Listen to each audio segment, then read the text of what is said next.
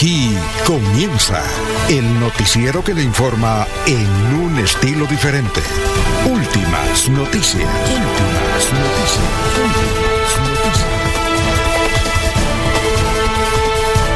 La información analizada por los expertos, sin sesgos, explicada con detalles, sin tanta carreta. Últimas noticias por Radio Melodía, también por Facebook y YouTube Radio Melodía. Director Alfonso Pineda Chaparro.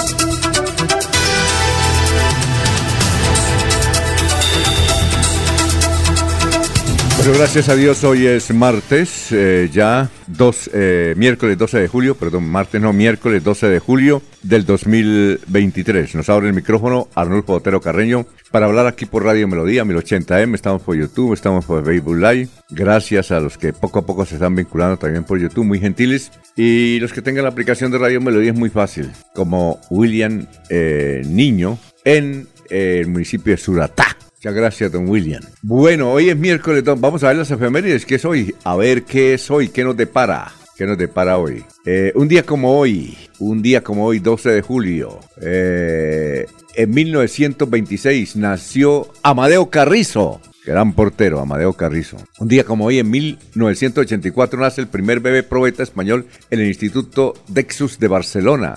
Su ma- eh, eh, eh, a ver, la bebé, era una bebé que se llama Victoria Ana Perea. Debe tener ya 39 años. Un día como hoy, en 1998, Francia se proclama campeona del mundo de fútbol al vencer 3 a 0 a Brasil en París. Un día como hoy, en 1904, nació Pablo Neruda, poeta chileno y Nobel en 1971. Vivía en la Isla Negra, en, Santia- en Chile. Un día como hoy, en 1937, nació Bill Cosby, tremendo actor, actorazo. Por además, no sé si todavía está en la cárcel. Pero bueno, un día como hoy, en 1962, nació Julio César Chávez, boxeador mexicano. Muy bueno. Luego se convirtió en, en actor de cine. Un día como hoy, en 1991, en Cúcuta, nació James Rodríguez.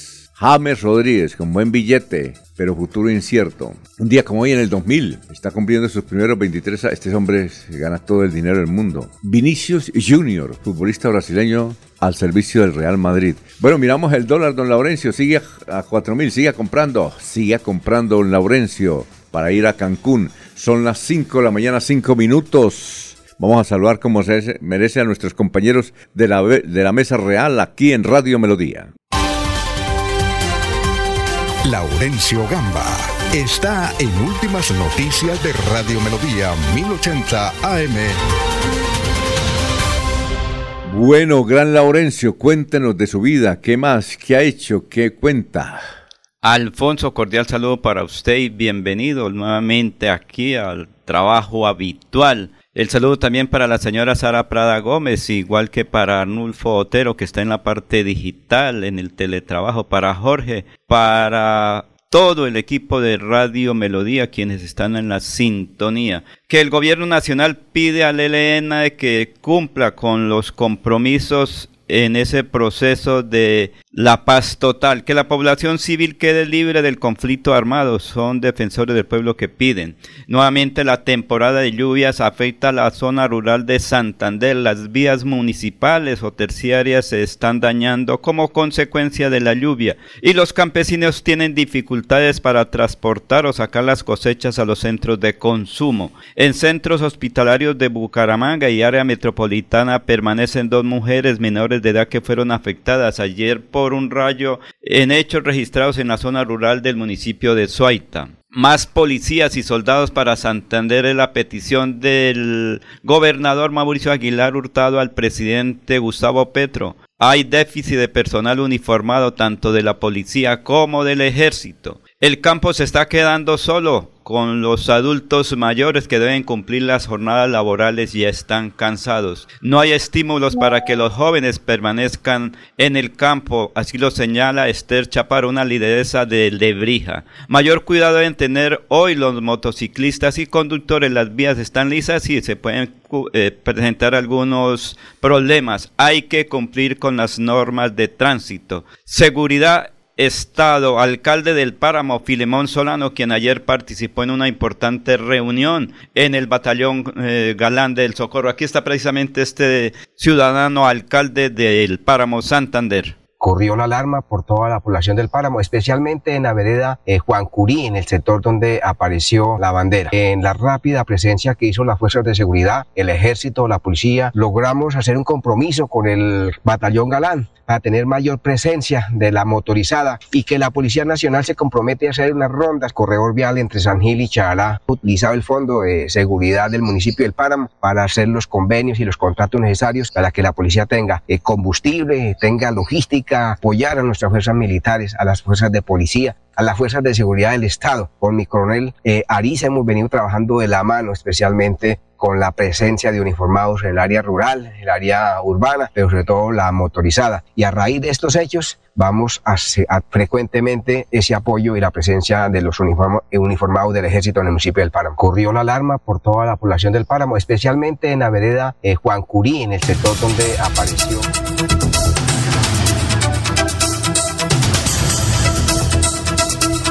Bueno, vamos a saludar a la gente que ya está eh, con nosotros. Oiga, si han visto, no, no sabía, don Eliezer Galvis se dejó la barba. Parece a Fidel Castro. Está en Santa Fe de Antioquia, don Eliezer Galvis. ¿Sí lo han visto? No, señor, hace días que no, desde el año pasado. ahora se están dejando la barba. Vea como Oscar Iván Zuluaga. Oscar Iván Zuluaga apareció con pelo. Oiga, buena noticia para nosotros, don Laurencio. Eso fue... Uy, ¿sí lo vio? ¿Sí lo vieron? Bueno, vamos a saludar como se merece a Jorge que ya está aquí con nosotros. Estamos en Radio Melodía.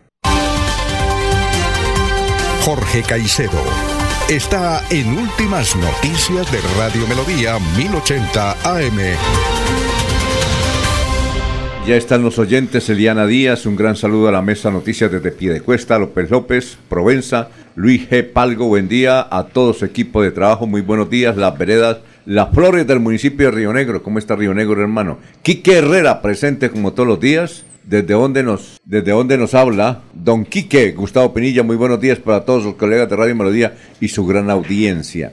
Viene un saludo para Jairo Macías, ahí en cabecera. Eh, don eh, Ramiro Carvajal de Deportivos Carvajal. Aníbal Navas Delgado, gerente general de Radio Taxis Libres, que tiene el teléfono 634-2222. Para Peligan, Juan José Rincón Osma, para el hombre del sombrero Walter Vázquez, igualmente doña Miriam de Alférez, ahí en Cañaveral. Un saludo para Pedrito Ortiz, que ya nos escucha, para Jairo Alfonso Mantilla, un saludo para el gran Jairo Alfonso Mantilla. Alfonso, que con un grupo de empleados prepara la celebración de la fiesta del Carmen, que es este fin de semana, particularmente sus transportadores. ¿En todo el departamento? Eh, pues eh, Yo creo que todo el departamento, Jairo Alfonso, que no lo dejaron ser alcalde de Florida Blanca. Bueno, eh, bueno, pero su hijo va a ser gobernador. Bueno, ahí está. No hay ningún problema, ¿no, Laurencio? ¿Sí o no? Sí, señor. Pero dígalo con más fuerza. No, no, pero que está preparando para este fin de semana la fiesta de la Virgen del Carmen, porque don Jairo Alfonso... No lo escucho. es un creyente. Bueno, repito la pregunta o no. Es un creyente bastante y junto con sus empleados quieren... ¿Cómo sufre usted? ¿Cómo sufre usted? El 16 de julio, que es la fiesta de la Virgen del Carmen, de los, uh, la mayoría de los santanderianos son devotos. Recuerde que es una de las tradicionales fiestas religiosas. Un saludo para Miguel Ángel Pinto, senador de la República, que presentó ya su candidato a la alcaldía, no sé si usted lo conoce, Julián Becaría. Es candidato a la alcaldía de Barbosa. Un saludo para el el senador Miguel Ángel Pinto que... ¿Ya regresó al país? sí, yo no sé. Ah, bienvenido. Sí. señor, se había tomado unos días de descanso, estaba fuera del país y... Ah, bueno, no, sí, ya regresó, no sé, como ah, ahora con el... Julián Becaría en eh, eh, Barbosa. sí, Julián Becaría. Joven. Eh, Oiga, dicen que va a ser el alcalde. Pilas, Porque ya está Marco Alirio Cortés, está también Jorge Marco Alirio Cortés. Ardila. Hay un tipo que imita a Marco Alirio Cortés. Y, y claro, y es muy amigo mío Félix Rincón y me llama y yo pensé que era Marco Lirio. Casi, me- casi lo saco al aire. Sí, no, es que a veces la gente... Casi lo saco al aire. Hasta que él dijo, no, no, no, yo no. Oiga, lo imita idéntico a Marco Lirio Cortés. Félix Rincón. Yo le digo, Félix Rincón me, que me llamó. eh, Eso fue la semana pasada. Estaba en pleno noticiero. Sáqueme al aire que voy a anunciar mi candidatura. Listo, listo, perfecto. Gracias. Resulta que no era él. Sí, no era él. Yo dije, pero, pero, ay, miré. Ah, pero si es usted hermano Félix Rincón. No, no, no, pero no me haga eso. Casi le sí, meten no, el gol. ese- no, si, si, si Marco Alirio es, es alcalde de Barbosa, ojo, nos toca llamar a.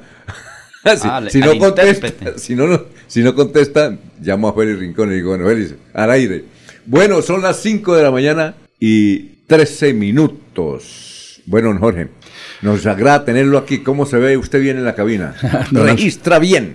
Don Alfonso, muy buenos días. Como siempre, feliz de compartir con ustedes este espacio de últimas noticias y poder llegar a toda la audiencia de Radio Melodía en este 12 de julio, que es el centésimo nonagésimo tercer día del grado del, del año, el, el número 193, y ya le deja 172 días a este 2023 para finalizar.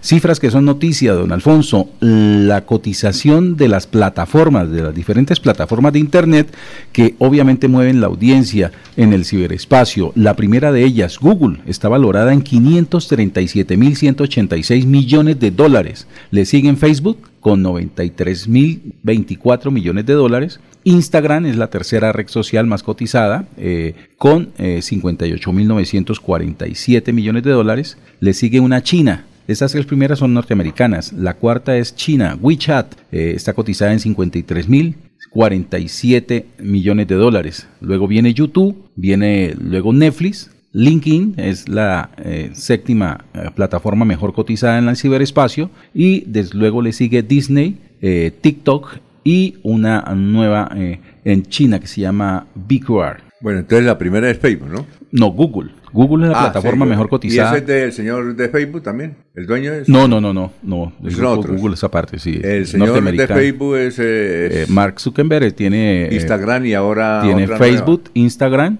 y eh, también manejan eh, WhatsApp y ahora la nueva. La nueva. Que se llama Tipo, tipo es un duro, ¿no? Tarde, ¿cómo es que llama? Mark Zu- Zuckerberg. No, no, no, la, la nueva. Ahí me. Try it. Bueno, ayer tenía 10 seguidores ya. Usted ya. ya Ya llegó a los 100 millones de seguidores en tan solo 5 días de haber sido lanzada Pero- la plataforma y eh, ya, ya, ya tengo la cuenta, sí señor. ¿Usted también? Yo, yo llevo como. ¿Qué días lleva? Como 7, 8 seguidores. En TikTok llevo 700 algo. Me toca hacer más TikTok. Si quiere subir, empiece por quitarse la camisa. y ¿Cómo? Comience. En TikTok, si quiere subir audiencia, empiece por quitarse la, la camisa y, y, Y después mostrar- muchas cosas y más. mostrar. Sí, sí, eso, eso es lo que mueve TikTok. Sí, pero yo no sé.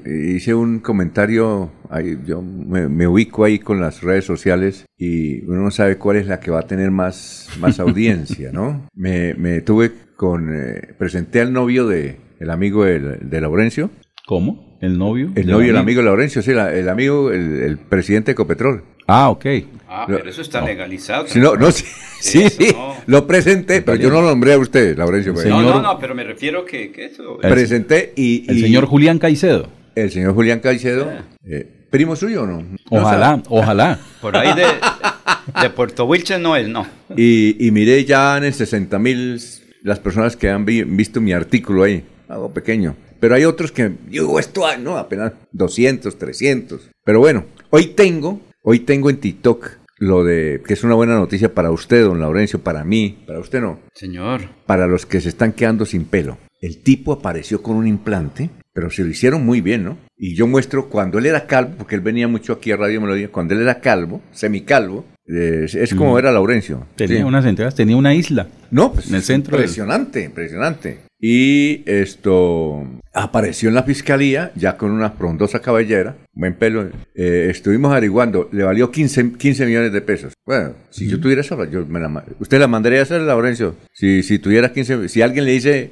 tome 15 millones y póngase pelo, usted lo haría hacer, ¿no? No, no, porque sería bueno como para invertir en Barbosa, ya No. con la gente pobre, Alfonso, porque eso ya, después de viejo, ya para qué, Alfonso. Pero, pero usted le sorprendió la de, la de, la de Escaribán. Sí, me sorprendió y voy a poner ese Y, TikTok a ver. y hace un año la de Rodolfo no le llamó la atención, porque él también pasó hoy Sí, por... pero Eh. no- como que no se notó tanto. Él, él se, como que fue tímido, el, el- el asunto de Rodolfo. Lo se- que no le pegó fue el tono de cabello, sí. Él se pinta el pelo, pero no sé quién se lo pinta. muy ario. ¿Quién se lo pintará? Queda así como las letras de, de melodía detrás suyo, así era el cabello de Rodolfo. Algo así como amarillito, anaranjado, Yo una vez me azulado. Yo una vez me, me encontré a Rodolfo hace cuando, cuando se dejaba hablar. Le dije, ¿a usted quién le pinta el pelo? Le dije, yo le tengo un amigo suyo que lo hace exactamente bien, el Loco Quintero.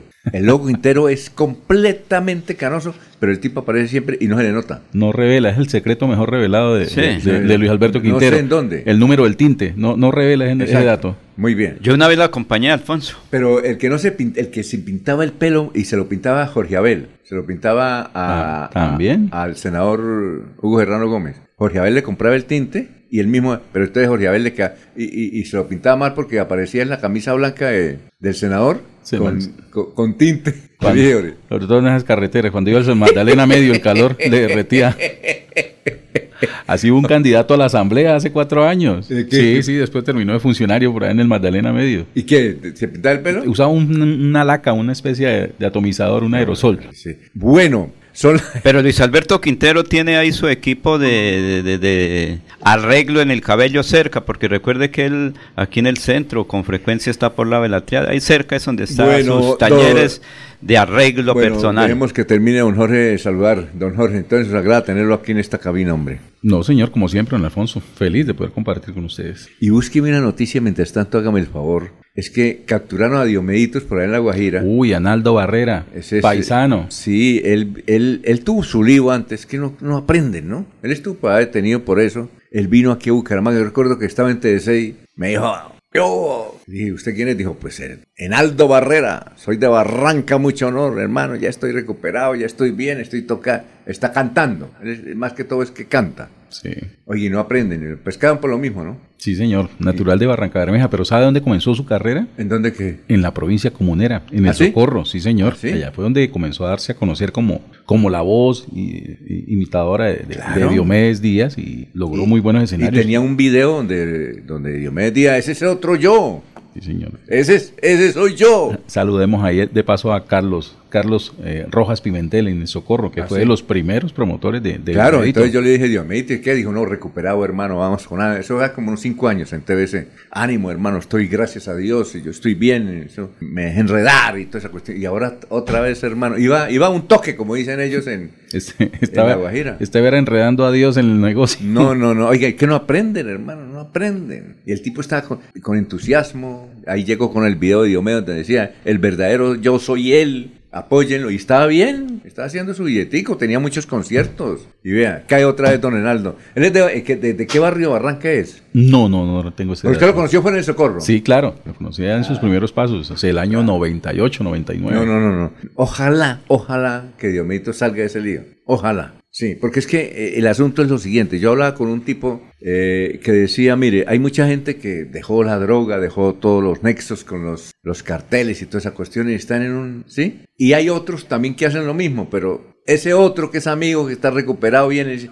a- hágame, hágame un 2. Que, que- Y ese un 2 lo, que le aprenda a Santander López Sierra, que dejó atrás el negocio y ahora va a ser candidato a la alcaldía de Maicao. Aquí vino y le hizo una rueda de prensa cuando era candidato. Él fue candidato a la Cámara y fue congresista. Él era turballista y vino aquí hace ¿qué? más de 20 años en una rueda de prensa. Entonces alguien le preguntó en la rueda de prensa, creo que fue en dónde fue, en qué restaurante.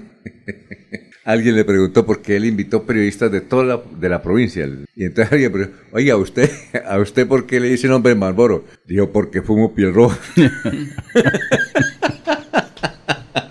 ¿Qué tal, no? A ver. Oiga, pero el y el tipo va a ganar en Maicao. Uf, ya hicieron una encuesta, tiene el 70%. Sí, señor. El, el poder de billete. Y el ñoño está apoyando a alguien al goberna- a la gobernación y ese va a ser el gobernador. Pero también por aquí cerca, en Puerto Berrío, hay un aspirante que parece ya gana la alcaldía ya. Que Oiga. antes fue de la subversión y ahora está ahí bien. Pero lo más Pastor interesante Alape, es... Pastor Alape. Sí, se, tiene presenta, se presenta como Pastor Alape. Sí. Dicen que le habían propuesto a René Higuita que fuera candidato, no sé si René Higuita tiene muchas fincas allá en Puerto Berrío, no sé si, si aceptó ser candidato o no René Higuita. Bueno, como todo se puede en la vida. Creo pero- que no, es Bueno. el otro aspirante y parece que va a ganar porque es que todos los sectores lo están apoyando. Eh, las No, auto- los- los, antiguos miembros de las Los- autodefensas, no, los antiguos afectados por su vacuna lo están apoyando. Todos lo están apoyando y por eso dicen que podría ser el próximo alcalde de ese municipio. Perfecto. Muy bien, vamos a saludar a Luis José Arevalo, que ya está ahí. El doctor Luis José Arevalo con el pensamiento de hoy. El doctor Luis José, lo escuchamos. Tenga usted muy, pero muy buenos días. Muy buenos días, estimados oyentes y periodistas del noticiero Últimas Noticias de Radio Melodía. Feliz miércoles para todos. La reflexión de hoy dice lo siguiente. Yo no cambié, sigo siendo la misma persona, solo que por dignidad no llamo donde no responden, no voy a donde no me llaman y no escribo donde no contestan. Porque la vida es hoy, mañana sigue. Alfonso Pineda Chaparro está presentando Últimas Noticias.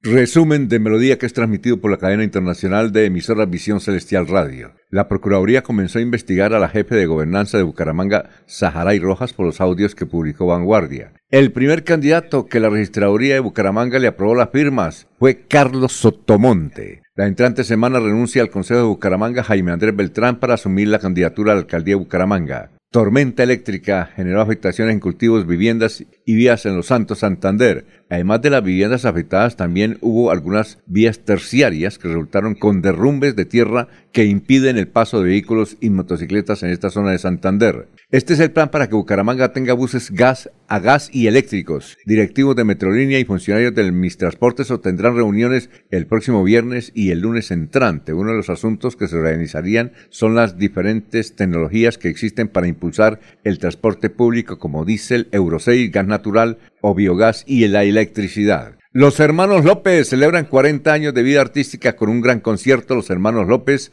el dueto santanderiano de música andina colombiana, celebrará, celebra hoy sus 40 años de trayectoria en un concierto hoy en el auditorio Pedro Gómez Baterrama, donde estarán acompañados por otros artistas invitados ahí en la biblioteca. ¿Qué dice nuestro vecino? Vanguardia Liberal titula así, así operan las ollas del microtráfico en Bucaramanga. Análisis y datos. Las ollas del microtráfico están esparcidas por toda la ciudad. Eh, ¿Qué están haciendo las autoridades policiales para acabar con ella? Vanguardia investigó sobre esta problemática.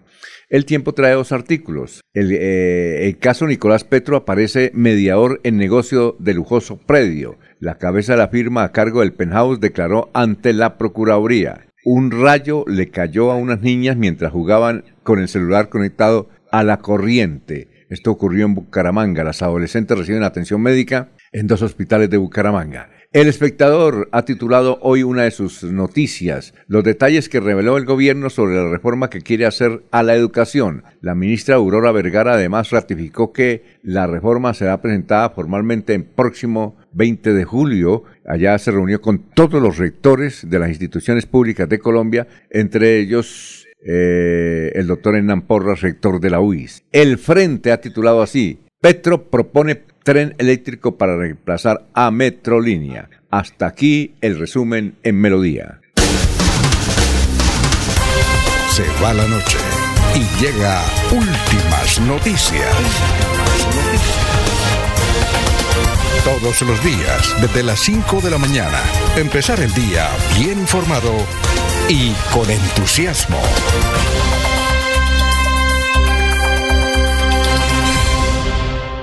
Ahí en la primera página del periódico El Frente, un saludo para don Rafael Serrano Prada, están todos los sabores que ha dado el Partido Conservador para alcaldías en Santander. Vamos a ver si alcanzamos a mirar porque la letra es muy chiquitica. Bueno, también en las últimas obras, eh, hombres armados llegaron a la finca de los papás del alcalde de Villanueva en Casanare y secuestraron a su madre, primera dama de este municipio. Eh, algunos testigos indicaron que fueron llevados en una Toyota Hilux mientras que las autoridades activan plan del candado. Eso fue en Casanare, ¿no saben? Eh, allá opera grupos eh, disidentes de las FARC, básicamente. Son las 5 de la mañana, 28 minutos. 5, 28 minutos. Bueno, ¿y de política qué tenemos, Jorge? ¿Alguna noticia de política? Por el momento no, esperemos a, calentar un poco más los motores. Sí, claro. A las cinco y media apenas. vamos a ver, que llegue el denunciante con toda la... la y de cuesta. ¿Qué pasa con Piecuesta? ¿Qué pasó con Piecuesta? Que están esperando el resultado. ¿Quién gana esa encuesta ya entre el señor Santos, don, don Ramiro, don Raimundo, don Raimundo, perdón, don Raimundo, Duarte Díaz y el señor Ángel de Jesús Becerra Ayala. Estos días se debe conocer eso y que lo más seguro es que gane Chucho Becerra. Sin embargo, otro sector dice que el señor Santos ya tiene el aval liberal. Entonces, que ¿cómo será esta situación?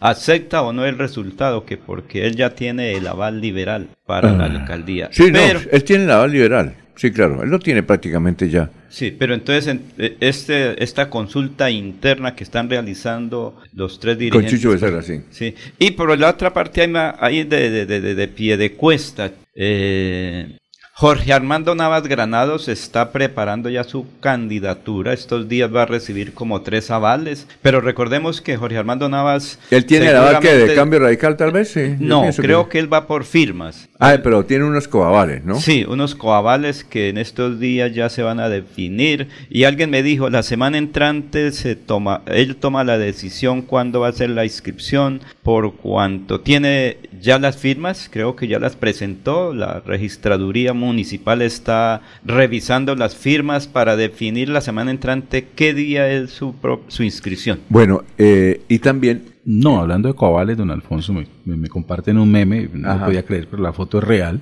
Eh, ¿Quién le entregó el coaval del Partido Conservador al general Juvenal Díaz Mateus? yo vi una foto con Trujillo. Sí, señor, el Trujillo. senador Carlos Andrés Trujillo. Carlos Andrés Trujillo González, él es de Itagüí, es antioqueño. Sí, e- ese fue el, el senador Que que... fue el presidente del Partido Conservador. Pero que fue senador- Que sacaron por, que- usted sabe... porque había hecho la coalición de gobierno con el presidente Petro. Pero es que él tiene una historia porque dicen que es el senador del milagro. Él entiendo que tiene un grupo mariano y entonces desde, creo que es él, Sí. Mariano es él y, y que comenzó por WhatsApp y reunió sobre todo las mujeres, hombres también. Había mucha gente, entonces rezaban el rosario por la mañana, a mediodía, por la noche. Era un grupo mariano y comenzó a bla, bla, bla. En las redes sociales se, se disparó eso. Ese es el JP, pero De, de- de los marianos. de los marianos. Y el tipo resultó, y no daban un peso por él, y resultó con una buena votación en Y el fue Senado. presidente del Partido Conservador. Y Por eso es que no- obviamente, usted sabe que el Partido Conservador es el más rezandero que todos los partidos. Comando en mano. Los- Pero Alfonso, por eso el eso de comando le que- mando-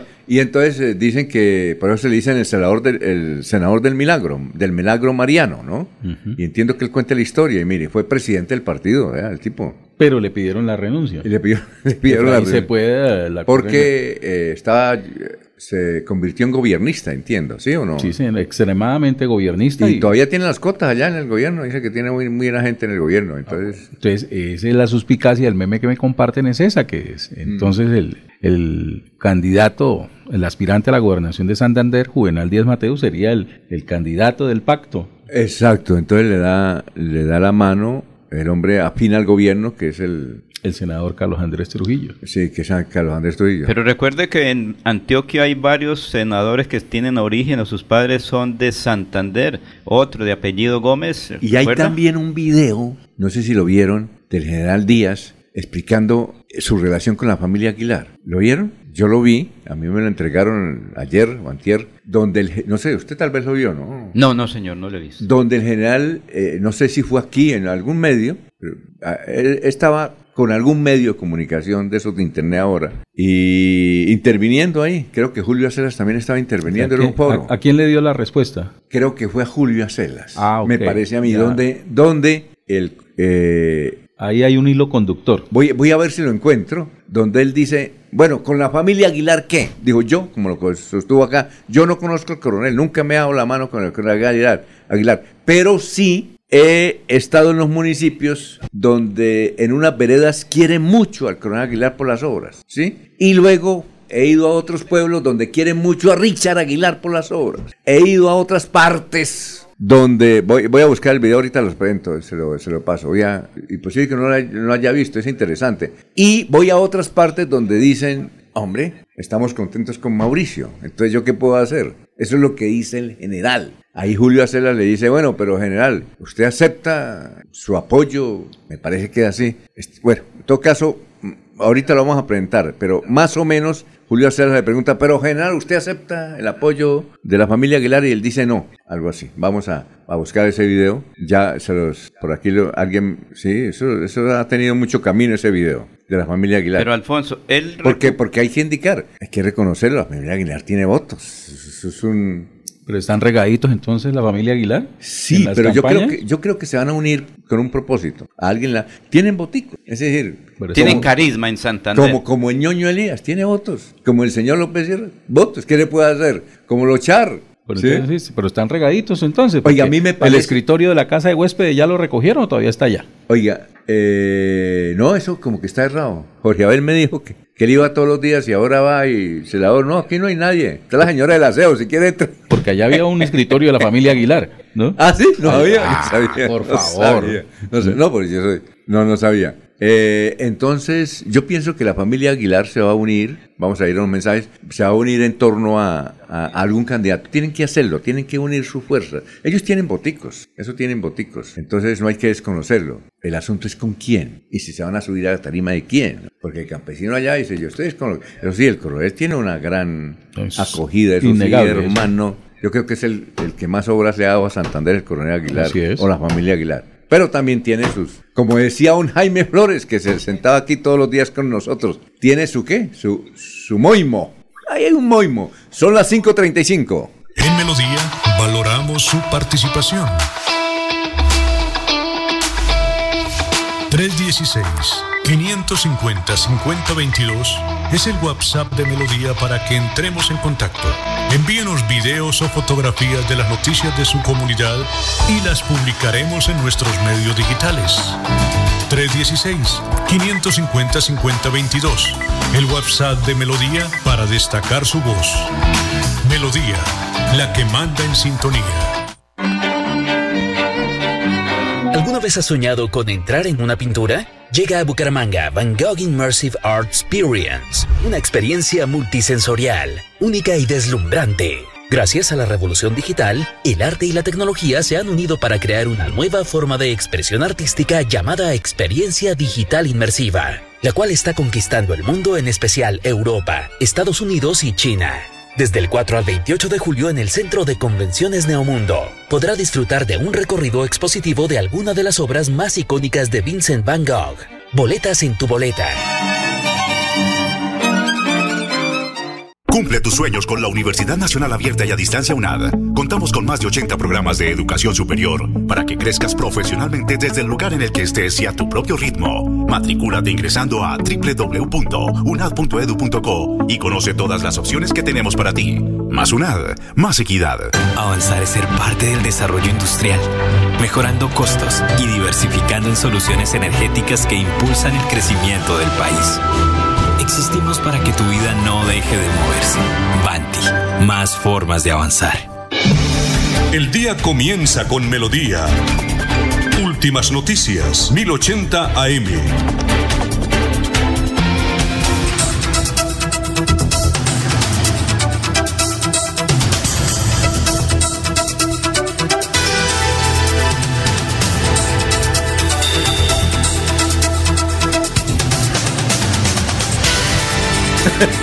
Bueno, son las 5. 37. Eh, Pero Alfonso, sí, es que el general Juvenal Díaz Mateo logra conseguir o obtener en... Ya encontré el video, ya ahorita cuando Arnulfo lo tenga listo, bueno, Logra recoger en Santander 223 mil firmas, que son ciudadanos del común y corriente. 223 mil firmas que son del ciudadano común y corriente, ¿sí? No, y al general lo quiere. O sea, la gente, él hizo ese recorrido durante este tiempo. Hay personas que comienzan también a hacer recorrido por Santander buscando ese apoyo popular. Es que cuando uno va a la provincia puede revisar bien qué dice el ciudadano de allá. ¿Qué quiere? Eh, localmente tienen unos conceptos, regional tienen otros y departamental tienen otros. Pues que es que ahorita las campañas van a, personas conocidas que se comprometan con yo, yo, yo una cosa. y con la seguridad. Jorge, la historia indica una, un asunto. Yo pienso que Rodolfo Hernández él va a retirar la candidatura a, lo último, a los últimos días, porque esa candidatura afecta a esa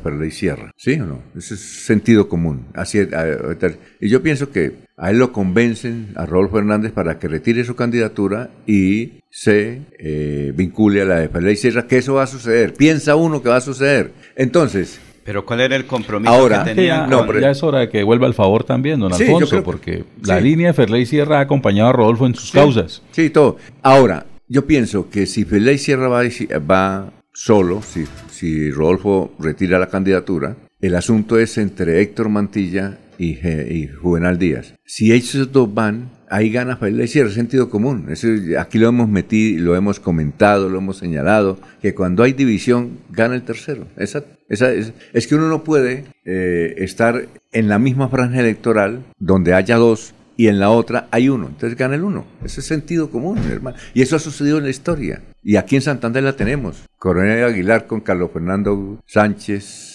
Richard Aguilar Díaz. con Oliver Díaz, ahí está, se metió Didier. Aquí Rodolfo Hernández. Estaba los Albenias por un lado, que sacaron una buena votación, y, y Carlos Ibáñez por el otro, sacó una buena votación, y llegó Rodolfo y se metió en, en- Florida Blanca, acaso en Girón, en todas partes. Entonces se mete, oye, ¿usted por qué fue alcalde? No, gracias a Dios estos se dividieron, entonces yo me metí. Sentido común, sentido común. Eso no hay que ser eh, un experto en marketing político graduado en la Universidad de la Luna o el Sol. No, no necesita eso, mi querido hermano. Aquí ya tenemos el video. Son las 5.40 minutos. Eh, ¿Usted cree que este, este lo hizo la casa de Juvenal Díaz o los enemigos de Juvenal Díaz? Este video. ¿Este video lo haría quién? ¿Los amigos o los enemigos de Juvenal Díaz? No sé, ahí hay un hilo conductor. No, a- a- sería necesario averiguar en qué espacio fue que se dio esa participación entre el doctor Julio Acelas y Juvenal Díaz Mateus, donde le hizo la pregunta. O sea, habrá que buscar el resto del programa. Sí, perfecto. Vamos, vamos a escuchar al, al general Díaz.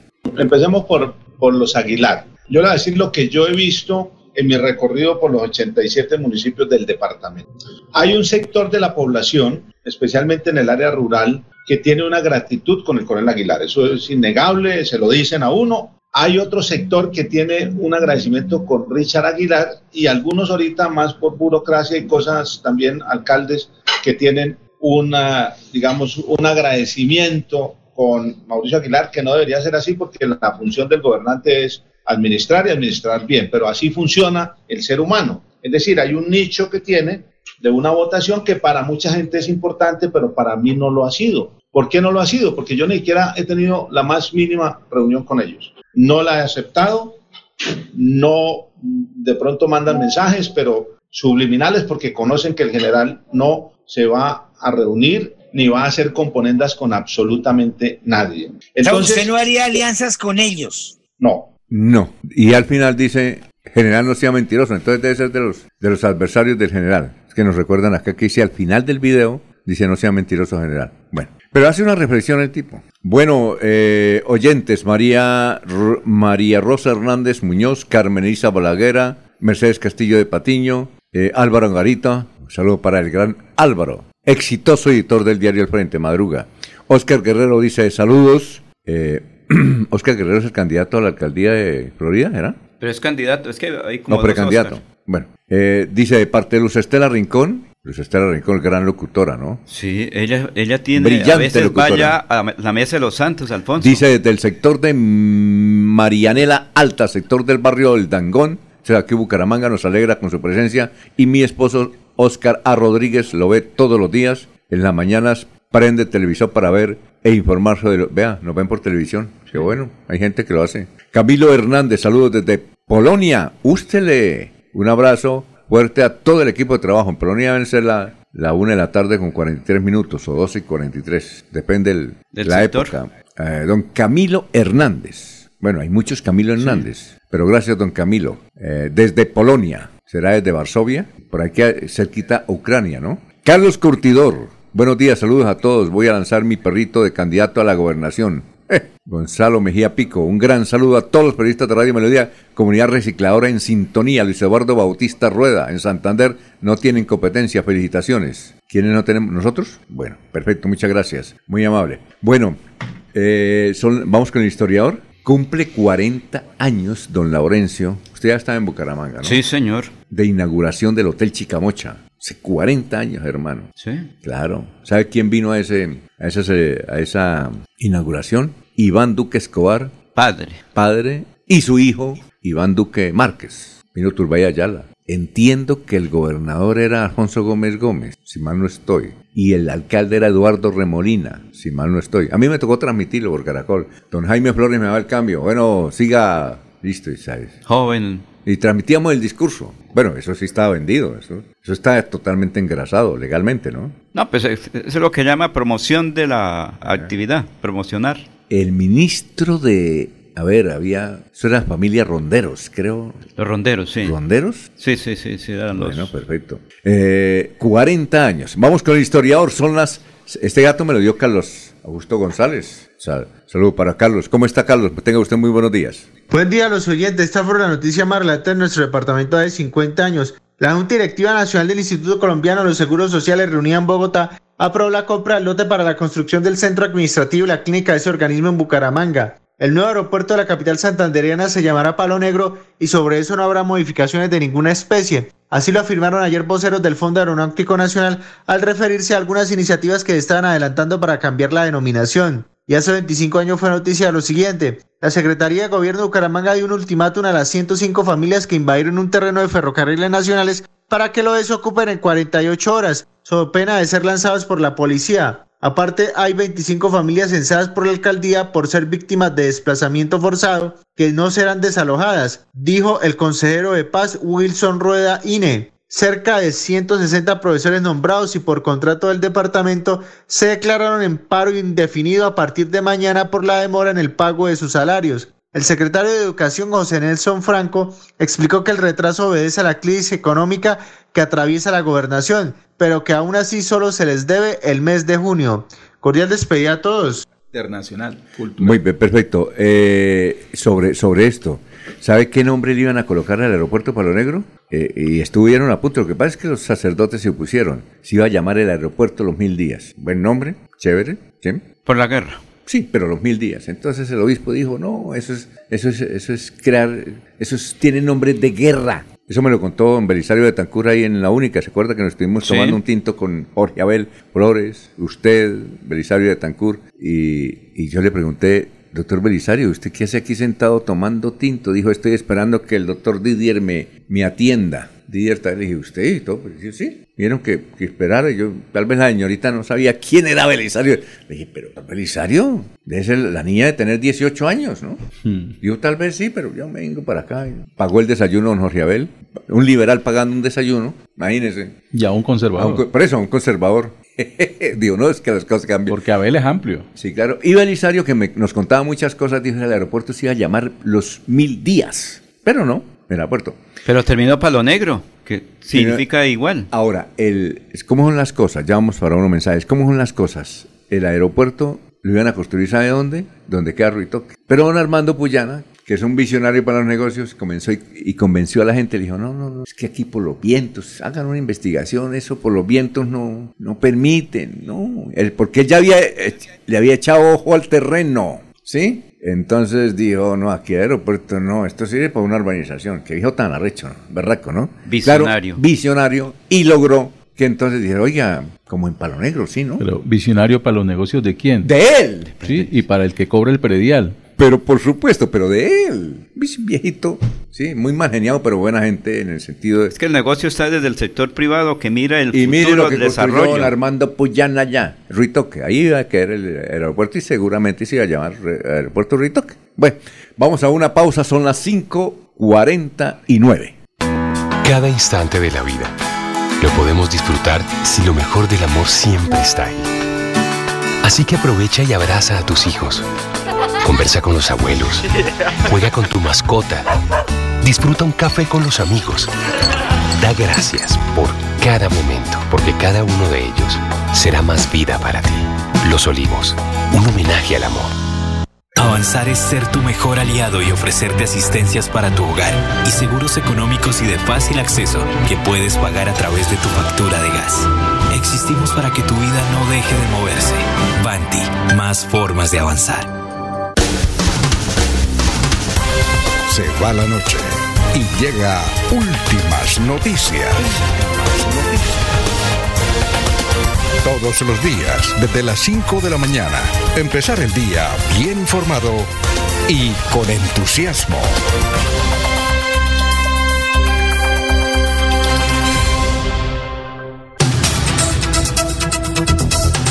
Bueno, 5.50, do, ¿cuál es la noticia de última hora internacional? Don Alfonso, la agencia EFE registra el fallecimiento del escritor checo Milán Kundera a los 94 años de edad.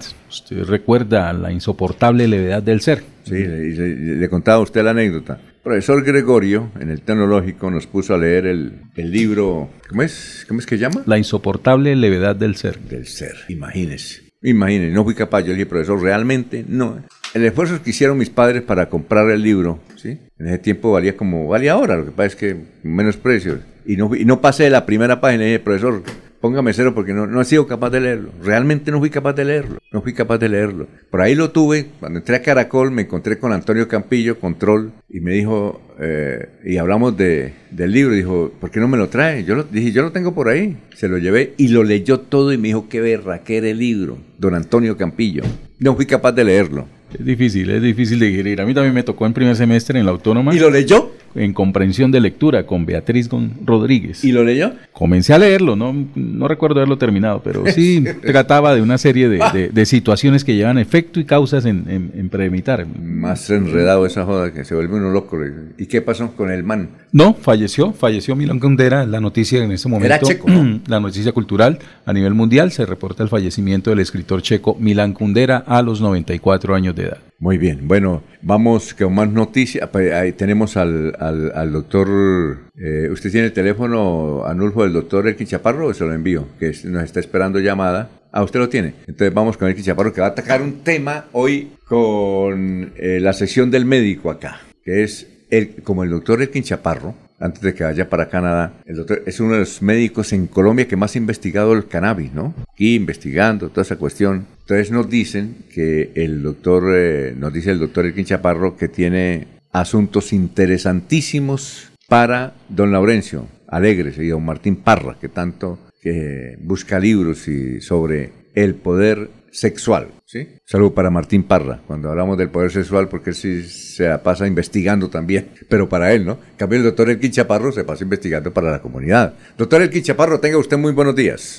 Don Alfonso, muy buenos días. Muy buenos días, lo escuché. Ah, bueno, sí, no, Hablando eh, de nuestro buen amigo, el periodista Martín Parra. Sí, don Laurencio me a dijo. hace Ya me escribió Martín, Sí, hágame señor. el favor y me graba la sección. Así es que, ¿cuál es el poder sexual de la cannabis? Don Laurencio también, vea, se, se iba a tomar el tinto y dijo, "Vea, escuche, don- Escuchemos al, al médico.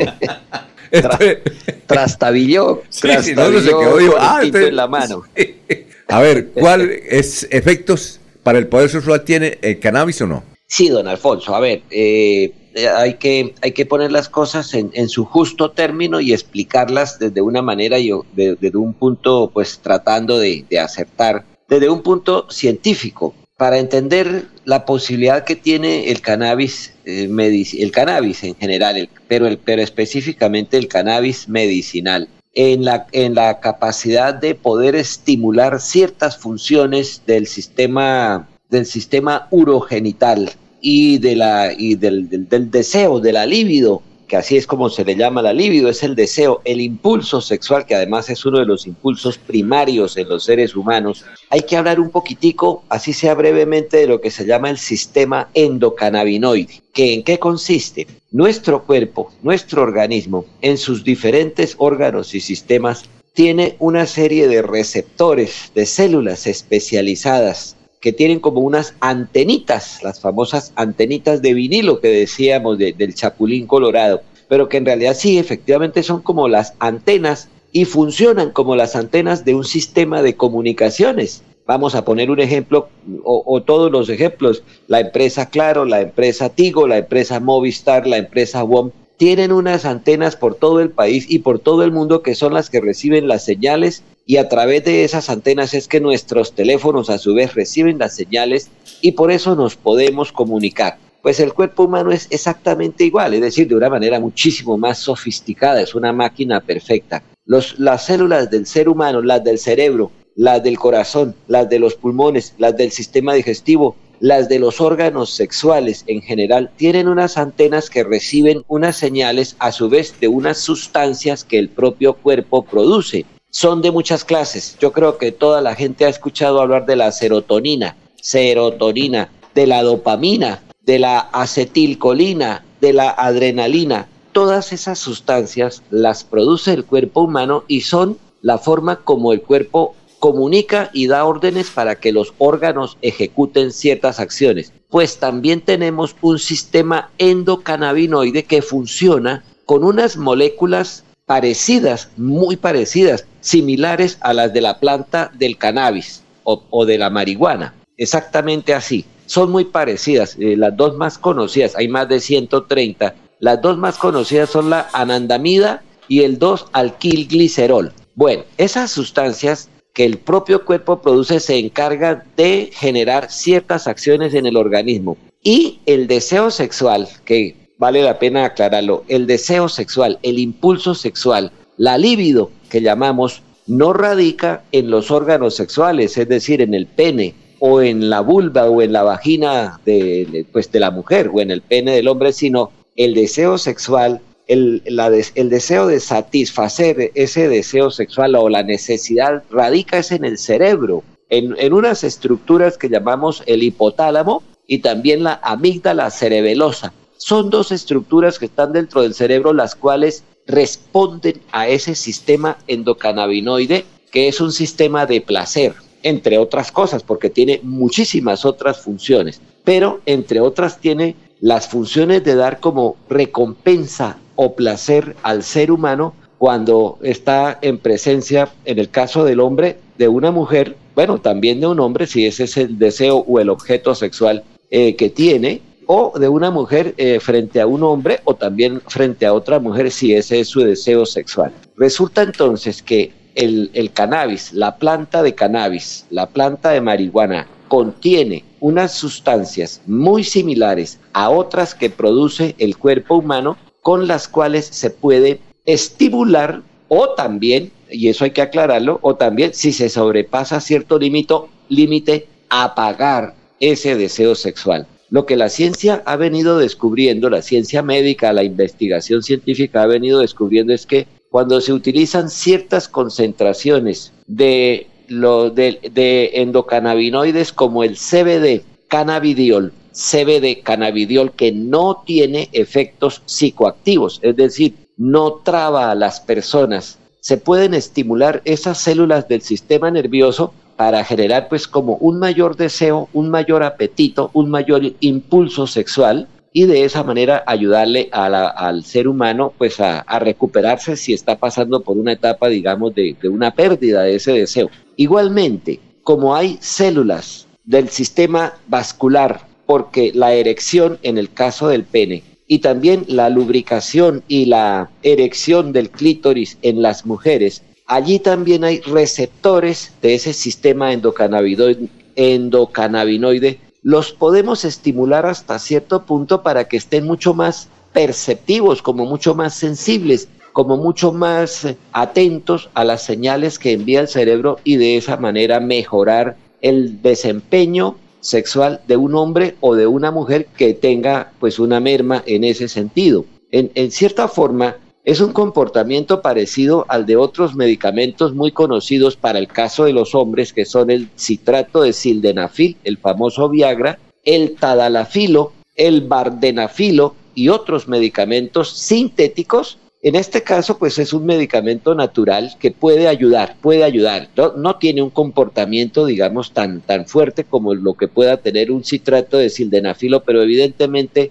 hoy en día ya, ya existen incluso eh, medicamentos aprobados por las distintas agencias gubernamentales, en el caso de Colombia, el INVIMA, eh, o por lo menos con, aprobación a los laboratorios que los fabrican. Y eh, en, otras, en otros países, en Estados Unidos, en algunos estados de los Estados Unidos donde está aprobado el cannabis, tanto medicinal como recreativo, existen lo que llamamos vapeadores, vapeadores con los cuales se puede, digamos, despertar y mejorar el deseo o el impulso sexual en un hombre o en una mujer y esa es una gran ventaja porque los que mencioné antes, el Viagra, el Tadalafilo, el Bardenafilo, solamente se pueden utilizar en hombres, no existe para mujeres, no funciona en mujeres. Pero este otro como son, como es un sistema endocannabinoide igual en hombres o en mujeres, pues sí se puede utilizar para mejorar la actividad y el desempeño sexual en hombres y en mujeres, don Alfonso. Tal vez me extendí mucho, pero ese es el resumen que le hago. Y, y le dejo unas preguntas para dentro de ocho días, porque aquí don Martín me hizo varias preguntas, entonces para dentro de ocho días. ¿Le parece? Por supuesto, claro que sí, sí señor. es un tema interesantísimo, don Alfonso. Muy amable, doctor Elkin, muchas gracias, muy amable, muy gentil por haber estado con nosotros aquí en Radio Melodía. Con mucho gusto, don Alfonso, para usted y para todos los oyentes de Radio Melodía. Bueno, son las cinco, de, eh, perdón, las seis de la mañana, dos minutos, seis y dos. Aquí Bucaramanga, la bella capital de Santander. Transmite Radio Melodía, Estación Colombiana, HJMH, 1080 kilociclos, 10.000 vatios de potencia en antena, para todo el oriente colombiano. Cadena Melodía, la radio líder de Colombia. Los invitamos a sintonizar el programa Curación Natural del médico especializado en medicina biológica alternativa y complementaria, doctor Ricardo González Parra, de lunes a sábado a las 7 y 30 y 9 de la mañana, con la orientación profesional para todo tipo de enfermedades, tratamientos con medicamentos naturales, sin químicos. Llame y agende su cita médica sin costo al 313-392-2623 o al 304-630-9500 para ser atendidos el sábado 15 y domingo 16 de julio en el Hotel Cabecera Country en Bucaramanga, calle 48, número 3429. Cumple tus sueños con la Universidad Nacional Abierta y a Distancia UNAD. Contamos con más de 80 programas de educación superior para que crezcas profesionalmente desde el lugar en el que estés y a tu propio ritmo. Matricúlate ingresando a www.unad.edu.co y conoce todas las opciones que tenemos para ti. Más UNAD, más equidad.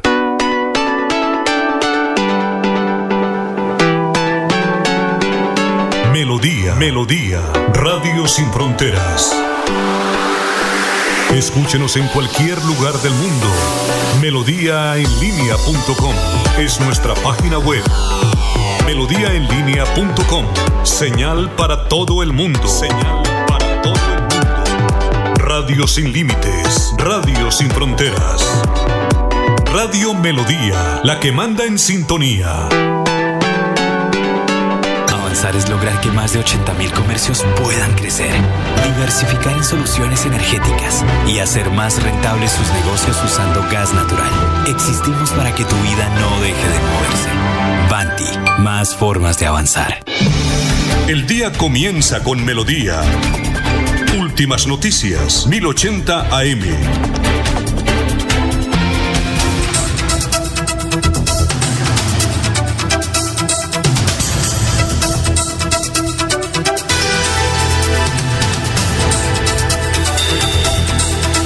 Bueno, eh, vamos a saludar inicialmente a Freddy, que tenemos un invitado. Gran Freddy, ¿cómo está? Tenga usted muy buenos días, bienvenido. Muchas gracias, don Alfonso. Muy buenos días a usted y a todo el equipo de trabajo en, en el día de hoy, miércoles 12 de julio. Y un saludo especial a todos los oyentes de Radio Melodía. Hola, don Alfonso, y saludar a una, a una oyente. Ayer nos llamó sobre las 7 de la mañana pero estábamos en plena transmisión, nos llamó al teléfono de Melodía, no la pude atender. Entonces muy amablemente le presento mis disculpas porque estábamos en directo y si nos puede escribir por el Facebook y nos deja el teléfono con muchísimo gusto al finalizar el programa, nos comunicamos con ella. Bueno, eh, nos da mucho gusto eh, entrevistar al doctor Héctor Adolfo López, que es un directivo de Farmatodo aquí en el departamento de Santander. Seguramente ustedes han visto las grandes obras que está adelantando esta entidad en el área metropolitana. Doctor Héctor, nos agrada tenerlo aquí en la emisión en directo de Radio Melodía. ¿Cómo se encuentra?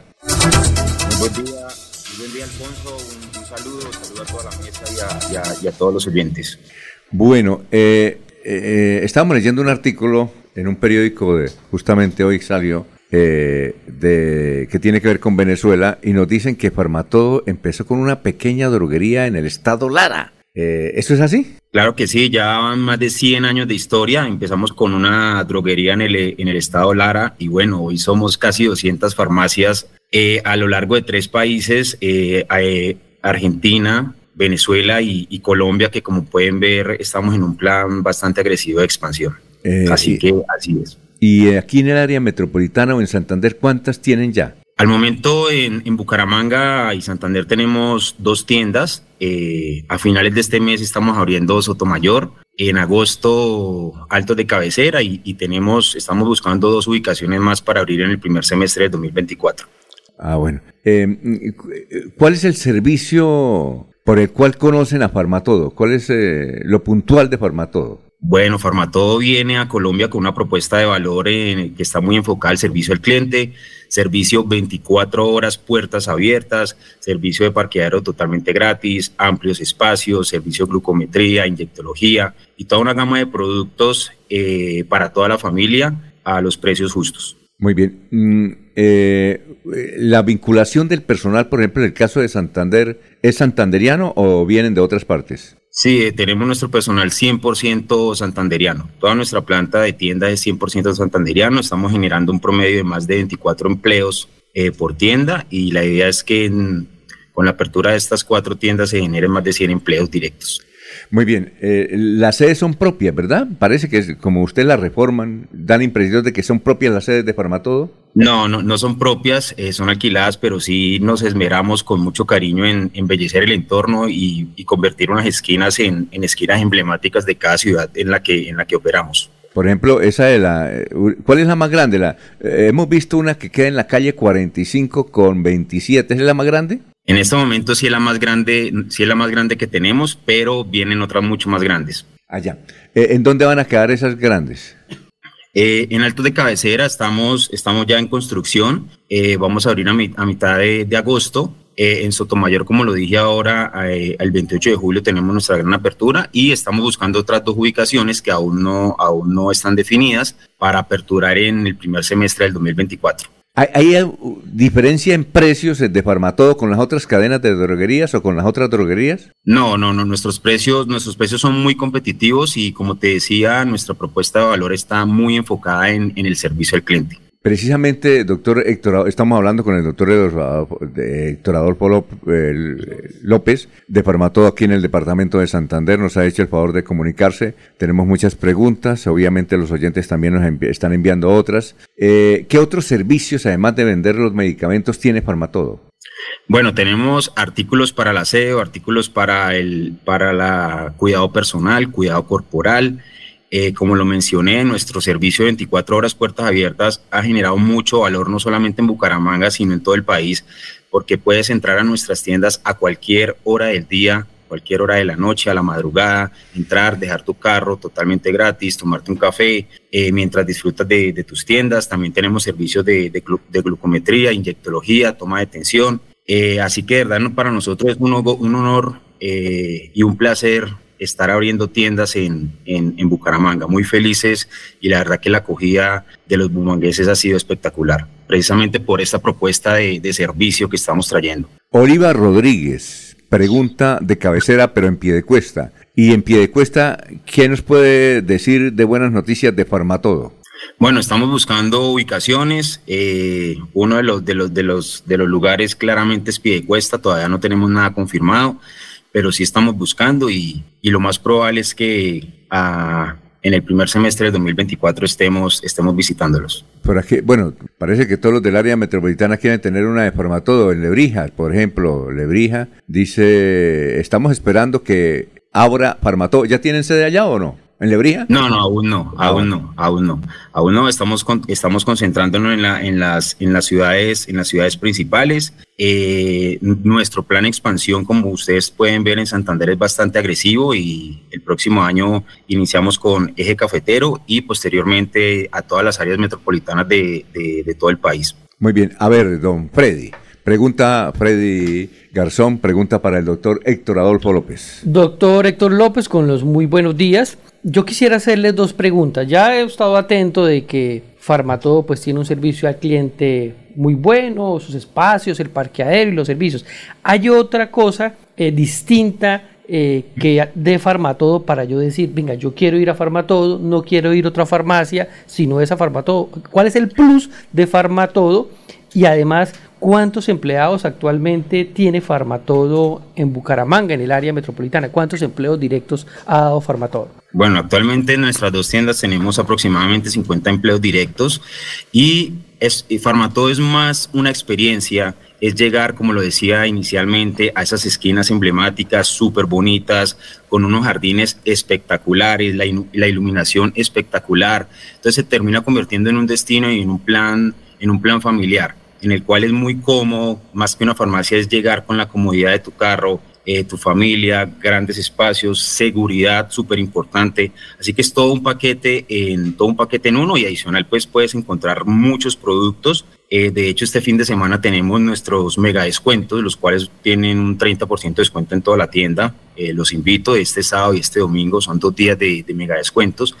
Así que de verdad que invitamos a todos los bumangueses que no han tenido la oportunidad de, disfrutar de esta experiencia, porque es una experiencia lo que ofrece Farmatodo y la mejor forma es vivirla y disfrutarla. Bueno, ya vamos con la pregunta de Laurencio Octavio Guarín, presidente de la Junta de Acción Comunal de La Ceiba. Dice, eh, me agrada ir a Farmatodo, allá le compro la medicamentos a mi señora madre y lo más importante es la atención tan amable, tan amable porque uno es muy chocho para, los medicamentos, tan amable que tiene la gente de Farmatodo. Eso, eso me gusta mucho. Bueno, a ver, Laurencio. Doctor López, ¿por qué escogen a Bucaramanga y la región para esas inversiones? Por cuanto al inicio ustedes eh, revisaron otras regiones del país o de América Latina para esas millonarias inversiones y generar economía y al mismo tiempo empleo. Sí, Bucaramanga, Bucaramanga siempre, siempre estuvo en los, en los planes de la expansión de Colombia. Llevamos en Colombia 15 años. Eh, iniciamos en Bogotá, Barranquilla, Medellín y Cali y claramente Bucaramanga es una ciudad, Bucaramanga y Santander es una ciudad muy, muy importante para, para, para, la expansión de Farmatodo y seguimos, seguimos creyendo en Colombia. Yo creo que Farmatodo con esto demuestra que, está muy interesado en, construir país y, y no paramos. La idea es que hoy eh, somos 90 tiendas y nuestra, nuestra idea es que de aquí al 2025 estemos llegando casi a 200 tiendas. Eh, como ven, eh, doctor Héctor Adolfo López. como ve usted, mm, hay mucha gente que nos está escribiendo, sobre todo los municipios. Álvaro Ramírez de Cimitarra, Doña Zoila nos escribe el barrio Ragonesi de San Gil. Y también tenemos otro caballero que está en Málaga, que es Welmer Joya. Don Alfonso. Soy primo del el alcalde, ¿qué? Y ya hacen hasta consultas. Ah, eh, yo no sé si el doctor Héctor, porque mire, Feisa Ramírez, todos los oyentes atentos a, lo que estamos hablando de Farmatodo, dice Feisa Ramírez, ¿qué medicamento venden para la enfermedad de las úlceras, varicosas en el adulto mayor? Ah, Están tan pendientes que ya le hacen consulta al doctor Héctor. Sí, perfecto, pero antes vamos primero con los municipios. Eh, en el área de municipio, por ejemplo, aquí don Álvaro, que está en Cimitarra, Dice, yo soy pensionado de Ecopetrol y vivo aquí en una finca en Cimitarra. Eh, también la señora del barrio Ragonesi y eh, el señor Wilmer Joya de Málaga. Eh, ¿Esos sitios para cuándo, más o menos? A ver, digamos que nos, dentro de, nuestros, de nuestro plan de expansión está dividido en dos etapas. En estos momentos estamos en, en, la, en la mitad de nuestra primera etapa, la cual va enfocada en abrir en todas nuestras ciudades principales, todas las ciudades principales del país, y posteriormente está la segunda etapa que empieza, en la cual empezamos a llegar a, a, todas las zonas y áreas metropolitanas. Por ahora estamos enfocados en, en ciudades capitales. Ese plan de expansión eh, tiene un tiempo aproximado, o le queda un tiempo aproximado de, de tres años. Entonces, en estos tres años eh, que vienen, vamos a seguir con un, un, fuerte plan de expansión, el cual está muy enfocado eh, inicialmente en ciudades principales. Y, en esta vamos, vamos a pasar a, áreas metropolitanas. Y en esta primera fase, ¿cuánta inversión tienen para Santander y en el futuro, a cuánto podría la proyección de inversiones? Bueno, en estos momentos en el área de Santander el 25% de nuestro plan de inversión está enfocado en el, en, el área de Santander. Ahora, todo nuestro plan de inversión. Ahora, Nelcy Pardo es una médica que nos pregunta lo siguiente. Dice, generalmente eh, hay medicamentos que pues, eh, escasean en el mercado y a veces eh, las droguerías en sus páginas no, no, no dan a conocer si tiene ese medicamento o no, por estrategia. ¿Hay alguna sección, pregunta ella, en Farmatodo donde esos medicamentos escasos, donde no se consiguen en ninguna parte, pues seguramente lo puede tener Farmatodo? Todos los medicamentos eh, que tenemos disponibles están, están en, en nuestra página, eh, salvo los medicamentos de control, eh, que por un tema legal tienen que ser directamente atendidos en piso de venta en las tiendas y pues con, con la debido, con los debidos prescripciones médicas. Pero todo, todo, el, todo el stock y todo el catálogo se encuentra disponible en, en nuestra página y en, y en nuestra aplicación de Farmatodo. Bueno, eh, también nos eh, escribe Gerardo Artime, vive en Bucaramanga y dice yo realmente doy fe del gran servicio que de Venezuela, donde soy, prestan un buen servicio farmatodo. Eh, aquí en Colombia, ¿ustedes tienen, pregunta don Gerardo, ¿tienen servicio de inyectología o no? Sí, sí, señor. Sí, Alfonso, lo, como lo, lo hablábamos ahora, tenemos servicio de inyectología eh, totalmente gratis. Sí lo tenemos, al igual que glucometría, toma de tensión. Ah, bueno, perfecto. Tenemos un programa muy bonito que se llama el programa Cuidamos tu Salud, que todavía en Bucaramanga por el número de tienda no lo tenemos, pero lo vamos a tener muy pronto y, y es un programa eh, de, de, responsabilidad social que ha enfocado a las personas eh, con hipertensión, que es una de las causas, de, una de las principales causas de muerte en el mundo, en el cual tenemos unos profesionales químicos farmacéuticos que no medican ni recetan, pero sí hacen acompañamiento y seguimiento a estos pacientes. Muy bien. Eh, doctor Héctor Adolfo López, muchas gracias, muy amable. ¿Cuál es la página web de, de Farmatodo? ¿Cómo, ¿Cómo es? www.farmatodo.com y tenemos también nuestra, nuestra aplicación en la cual pueden hacer pedidos a domicilio, que también es un, es un, es un servicio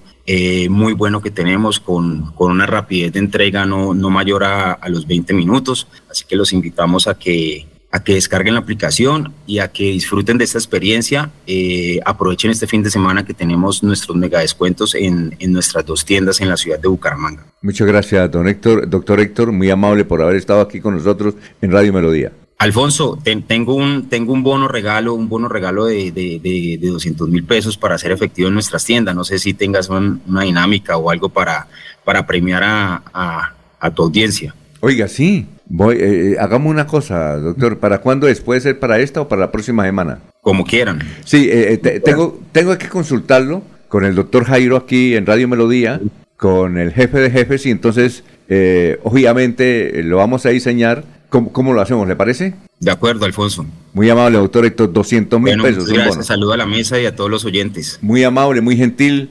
Farmatodo creyendo en el departamento de Santander, vinculado al progreso, sobre todo en un asunto tan esencial como es la salud. Gracias, doctor Héctor. Muy gentil y que pase un buen día. Gracias. Muy bien, son las 6 de la mañana, 20 minutos. Avanzar es brindarles a las nuevas construcciones soluciones energéticas que evitan el desperdicio de recursos naturales, aumentan su valor agregado y mejoran la calidad de vida. Existimos para que tu vida no deje de moverse. Banti, más formas de avanzar. Melodía es la radio que lo tiene todo. Noticias. Deportes. Música. Variedades.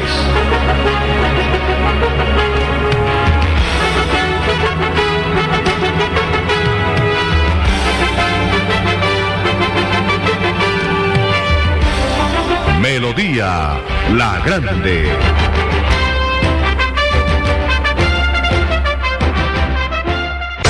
Están escuchando últimas noticias. Disfruta la hora, justo en este momento.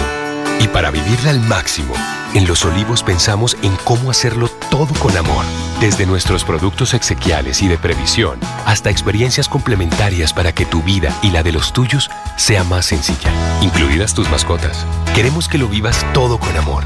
Queremos más vida para ti. Los Olivos, un homenaje al amor. Están escuchando Últimas Noticias por Radio Melodía, la que manda en sintonía.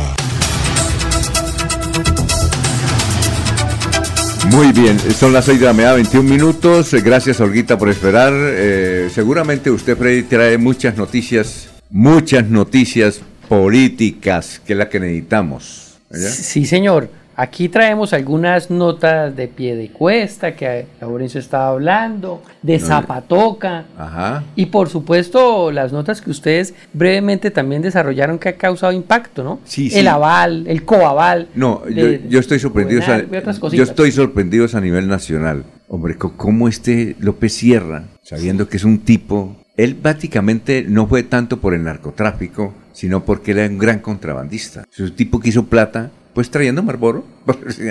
Oiga, y, y- y va, va a ser el alcalde, no hay otra. Y es que va a ser el alcalde de Maicao con el apoyo del pacto histórico. Ahí está el cambio, ¿no? Tenaz. Y lo de ñoño Elías. Ese es otra. Todavía. Que todos lo están chutando, ¿no? Que ese no es uribista, que ahora es del pacto, que es de Santos. O sea, todos haciéndole el feo a ñoño Elías. Pero si ya cumplieron lo- la- las situaciones por las cuales Es- fueron condenados, no, Alfonso. Si no están ahí habilitados, ellos tienen derechos, Alfonso. Ese- ese- Esa es otra historia. Uno no Sí, pero si ya tienen derechos adquiridos legalmente, pueden votar y ser elegidos, No, porque es que son dos cosas. Eso- Uno, que el ciudadano puede votar, pero no elegido porque tiene alguna sanción. Esa es historia. Eso es como el abusador de mujeres o de niños, Laurencio. el- paga su condena y luego sale. Mire, Exacto, el fondo, el mundo fondo está- no es de derechos o de sí, eh, es de es de moral, de, principios, de presentación. No, ¿sí? no, es que uno no entiende eso. Yo realmente uno Que no se entiende. Y sobre cosa. todo que el pacto histórico lo esté apoyando. Eso es. Pero que sea el ciudadano de allá de esos municipios Sí, que, que con cédula en mano digan si sí o no, porque es que Alfonso, desde aquí es fácil criticar cosas, pero otra cosa es el ciudadano con cédula en mano que dice, queremos que este señor que cumple con los requisitos sea nuestro alcalde, nuestro gobernante. Sí, pero Alfonso, es desde aquí es fácil criticar, pero la democracia, está comunidad es el que decide con cédula en mano. Alfonso, al fin y al cabo el 29 de octubre. Esperemos quienes se inscriben, porque si se inscriben es que cumplen legalmente los Seis. requisitos para ser candidatos. 6 y 24. A ver, Olguita, gracias por esperar. Muy buenos días. Muy buenos días, Alfonso. Muchas gracias. El saludo también para los compañeros de la mesa de trabajo y todos los oyentes de Últimas Noticias de Melodía. La Universidad Autónoma de Bucaramanga trabaja por aumentar la exportación de cacaos especiales de Santander. ¿Cuál es el objetivo de este proyecto denominado Halvar Cacao 2.0? La respuesta la entrega Sebastián Roa Prada, investigador principal y docente de la UNAD. El objetivo de Halvar Cacao es mejorar la competitividad de los productores de cacao en Santander con el fin de tener mayor participación en los mercados internacionales. Para esto se requiere garantizar las condiciones que les permita ingresar a esos mercados. Una de las condiciones es alcanzar niveles eh, mínimos de fermentación. Por el momento la mayoría del, cacao eh, se produce por métodos artesanales que son pues eh, por métodos visuales de pronto eh, a criterios personales y, pues la idea es estandarizar más y- y poder medir y, y garantizar las condiciones que se requieren para el mercado internacional. La Universidad Autónoma de Bucaramanga como ejecutores vamos a desarrollar cinco prototipos de los cuales unos van a ser fijos y unos van a ser móviles. En colaboración con eh, nuestro aliado Fe Cacao determinamos eh, cuáles son los, los lugares en donde se van a hacer instalaciones fijas y en donde iremos eh, moviendo los, los prototipos móviles. En el país, cerca de 65 mil familias se dedican a cultivar cacao. Santander sigue siendo el principal productor de este grano a nivel nacional, con el 41%, seguidos por los departamentos de Antioquia, Arauca, Huila, Tolima y Nariño. Con esta información me despido agradeciendo a ustedes su atención. Continúen con más en Últimas Noticias de Melodía. Un feliz miércoles para todos. En Melodía valoramos su participación. 316-550-5022 es el WhatsApp de Melodía para que entremos en contacto. Envíenos videos o fotografías de las noticias de su comunidad y las publicaremos en nuestros medios digitales. 316-550-5022 el WhatsApp de Melodía para destacar su voz. Melodía, la que manda en sintonía. Bueno, eh, 6 y 26. ¿Cómo le están dando, eh, Vanguardia, cómo le está dando madera a Chicho Limonada? ¿Por qué está criticando tanto a Chicho Limonada, Vanguardia? Don Alfonso, resulta que Chucho Limonada, recordemos que fue concejal de Bucaramanga, luego lo fue su hijo, también su hermano y eh, también Oiga, fue Alfonso, ¿qué se- condenado, ¿no? Oiga, Chucho, ah, Chucho Limonada. Sí, Chucho Limonada, pero creo que ya pagó el asunto. Ya, ya. Y resulta que él está promoviendo un candidato a la alcaldía de Bucaramanga por su movimiento o su grupo significativo de ciudadanos, Limón Esperanza. Y usted como sabe, cuando se entregan las firmas, luego que las validan, si se las validan hay que pagar una póliza. Ajá. Entonces Chucho se ideó una rifa, un bono, con el propósito de recaudar los fondos. Sí. Pues algunas personas lo han venido cuestionando por eh, realizar esa, ese, ese bono, esa rifa. Que vamos a ver cómo le va, ¿no? Porque él lo que pretende es recoger el dinero para poder pagar eh, esa, esas firmas, que yo creo que es válido también, ¿no? Si no se tienen los recursos propios, pues se acuden a los amigos, a las rifas, a los bazares. Bueno, eh, sería Pero si es bueno- rifa debe pagar impuestos. Si es bono Claro. no, porque recuerde que los bonos son solidarios. Es Bueno. una solidaridad. Como un bono. Pero entonces sería muy bueno entrevistar a Chucho, ¿no le Sí, parece? ese será ¿A buena Chucho o al candidato? No, Chucho, porque es el promotor. Eh, ¿Cómo se llama el candidato? Es un abogado, pero aquí... García, creo que es de apellido García. Ahí en la 56. No, con- yo- es de nombre, yo, yo sí, eh, me recuerdo el nombre, Giovanni. Giovanni. Giovanni Álvarez, Álvarez, que es un abogado, creo que de la Santo Tomás. ¿Cuándo lo podemos entrevistar? Vamos a buscarlo. A Ahí ver. hay una valla de ellos eh, entrando por las colinas del movimiento, porque usted sabe que ellos sí pueden los grupos significativos ciudadanos, ¿no? Aunque ya la recolección de ¿Cuánto firmas vale la póliza? Depende de la cantidad de votos que tenga en, en- en el municipio, ¿no? Aquí está superando los 100 millones de pesos esa ¿La póliza? Claro que sí. Y esa, eh, y bueno, y Que dan la la, plata y bueno, de- luego si... Esa plata queda ya un seguro. ¿Y le devuelven? Y luego, sí, con el tiempo, sí, supera los votos, que los van a superar. Lo devuelven. Sí, que es lo que tiene que hacer también el joven Carlos Sotomonte, que el día de ayer le validaron las firmas, Mm. ¿cierto? Fue el primero en Bucaramanga que ha entregado firmas y ya se las validaron. Entonces, él ya está, podríamos decir, listo para escribir su candidatura. También en Médico Mantilla ha Ah, bueno, entregado las de él en Girón. Sí, claro. Yo pienso que William en esos Mantilla. días William, William Mantilla. Bueno, Sotomonte no tiene problema por la póliza para conseguir el dinero, para adquirirla. Sí, Tres años ganando más de 10 millones de pesos, inmerecidos 10 millones de pesos. Pues No, porque lo- los inmerecido, ahorró. joder. No, pues, de acuerdo a la función pública. a- a- Ah, lo de los, como escalafón, las categorías Sí, de claro, o sea, Ah, por sí. hoja de vida él no podía ganarse ese sueldo. En la entrevista que le hicimos, le hicimos a Carlos Otomonte, le preguntamos de dónde salió la plata para las firmas. Sí, Él dijo señor. que hizo un préstamo, lo está pagando, dice. Y para la policía seguramente habrá otro préstamo. Claro. O un bono como lo está haciendo Chucho Limonada. O un bono, un bono también. O un sponsor. Ah, Un bien. sponsor. Don Alfonso, ¿sabe también en Zapatoca quién Ajá. ya le validaron las firmas? ¿A quién? ¿Quién? La doctora Magnolia Díaz Gómez. Ella es una abogada. Su grupo significativo de ciudadanos se llama Zapatoca Florece. Magnolia Díaz Gómez recogió más de 2.600 firmas y ya en sus redes sociales puso un mensaje saludando pues, a los ciudadanos de Zapatoca. Buenos días, comparto con alegría y mucha emoción que el Censo Nacional Electoral Ajá. nos acaba de certificar las firmas para oficialmente poder ser candidata y alcaldesa de nuestro municipio. Muchas gracias a ustedes por haber creído en este proyecto y poner tanto empeño en la recolección de la firma. Seguimos avanzando. Magnolia Díaz Gómez. Y Vanguardia también le está dando mucho es a su, nuestro amigo Chumi Castañeda.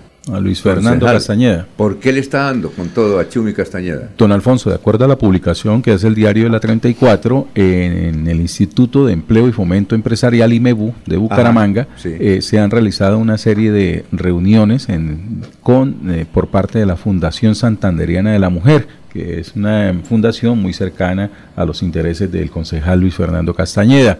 Algunas um, fotografías que se publicaron en la, en la cuenta oficial del IMEBU eh, muestran reunión con mujeres y al fondo se aprecia publicidad eh, a favor del concejal eh, Castañeda. Igualmente, eh, dice, eh, adjunta el diario Vanguardia algunos testimonios de contratistas quienes dicen que nos tienen obligados a que tenemos que apoyarlos y nos inscribieron a la fundación. Nos hacen cumplir horas aprovechándose de, nuestro, de nosotros que no tenemos respaldo político con el simple hecho de que nos toca o no nos renuevan el contrato. Dice Alexandra Guerrero, de su directora técnica, eh, dice que Alexandra Técnico, eh, Alexandra Guerrero, quien es su Sí, directora claro. técnica del IMEU, tiene a la mayoría de los contratos obligados a apoyar a este político. Bueno, Dice, la otra que fue muy popular ayer fue Doña Marina, eso la entrevistaron hasta de CNN en todas partes, ¿no? Sí, señor. Por las denuncias que hizo en el sentido de que los, entre los 11 concejales está gente que se comporta como traquetos, dice ella, que Sí. tiene motos de alto cilindraje, camionetas que valen 200 millones de pesos. La, ri- ¿Qué es la rinoplastia? ¿Es la nariz? Es una cirugía estética, es, Para- una, no, me- es una cirugía que permite la corrección de eh, afecciones en las vías respiratorias. ¿Será que alguien nos puede mandar las narices de los 11 concejales? A. Cuando entraron, No, no, cuando, eh, cuando entraron, cómo eran las naricitas y cómo Sí, claro. A ver cómo Ah, quedaron. ah, Pero ¿Quién puede hacer la investigación? ¿Usted puede hacer la investigación? Sí, es- está buena la idea. Pero mire que, que Yo creo eso- que también se han estirado las arrugas. Pero mire que de eso, eh, por lo menos es- eso de señalamiento, es que la, la concejal Arevalo mm, fue muy directa, o sea, no dijo perro, pero mostró el tramojo, Sí, claro, es como dicen, sí. y obviamente en el caso por lo menos de, de la rinoplastia la que hace mención, pues el único caso que hay entre los concejales de Bucaramanga, de, de- a quién se le aplicaría un procedimiento eh, quirúrgico de este tipo, es al concejal Cristian Reyes, y él manifestó a través Él- de... a- él le hicieron la rinoplastia. Sí, pero es que si usted ve a Cristian Reyes antes de, pues, unos años atrás. ¿Quedó más simpático eh, o no? No, no sería yo el indicado para decirlo, pero. eh, Nos falta una mujer aquí, ¿no es cierto? o Sí, dos. falta, falta. Eh, esto, pero él, él alega que por problemas de salud eh, acudió a hacer ese procedimiento quirúrgico y es válido, es válido. Sí, eh, sí.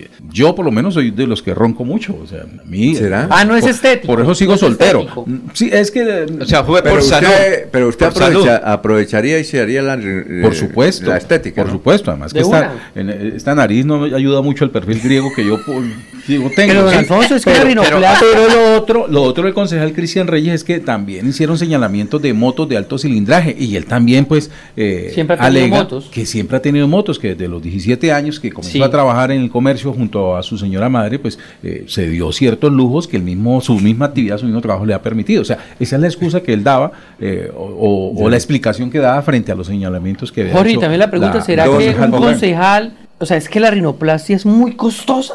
Sí, que no se puede pagar. eh, vale 200 millones la buena rinoplastia. ¿Sí? Vale 200 Pero millones. creo que esta valió poquito, Alfonso, porque No, si es no, medicinal, o no. sea, la del No, me- medicinal o no, eso vale igual. No, no, 200 no, no, no, porque Claro. es que recuerde que si es Claro. eh, obliga- ¿Sí o no? si es una EPS está un- obligado. Un tipo que, ah, no, un médico no, un señor que- ¿Cirujano? cirujano. Especialistas. No, pues cirujano no, me dice Jorge Abel Flores que, que, que no sé, es que a mí me da risa con el que es que yo ahorita Bueno, don Alfonso, pero, Es que- pero, pero que- casi usted... Es que no dice, es que dice, yo le estoy averiguando al doctor Miguel Jotare.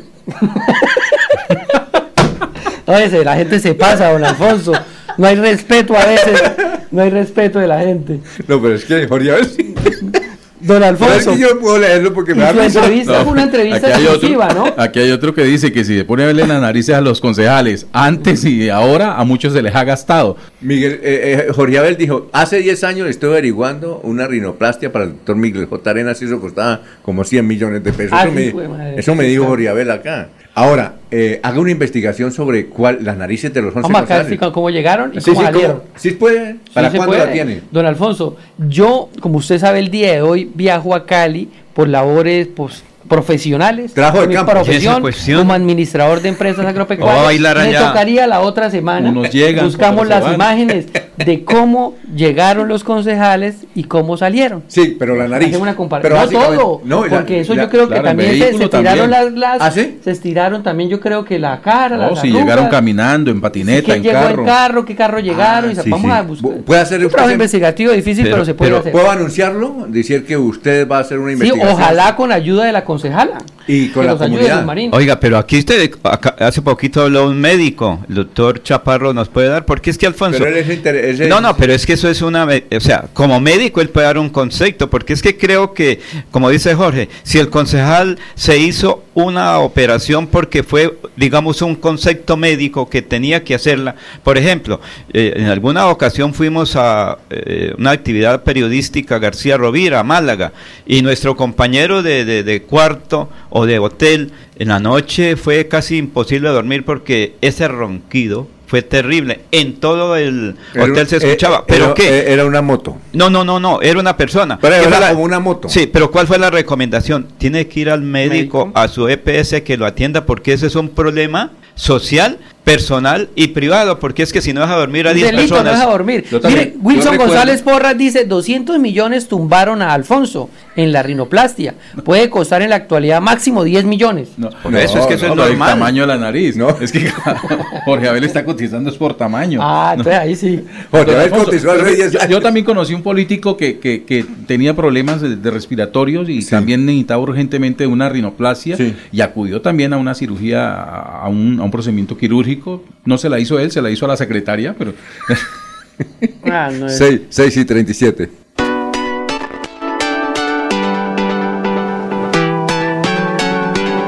Melodía, Melodía, Radio Sin Fronteras. Escúchenos en cualquier lugar del mundo. Melodíaenlínea.com es nuestra página web. Melodíaenlínea.com, señal para todo el mundo. Señal todo el mundo. Radio sin límites, Radio sin fronteras. Radio Melodía, la que manda en sintonía.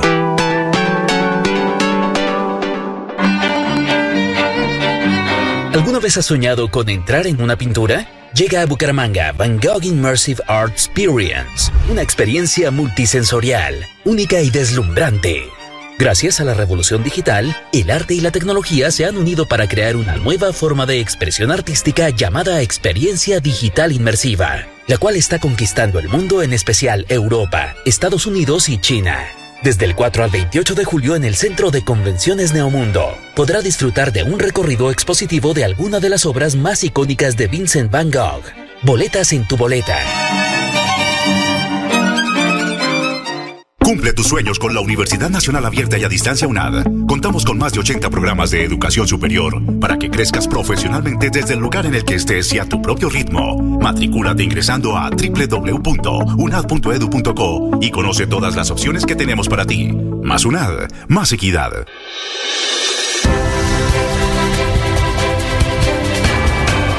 Información y análisis.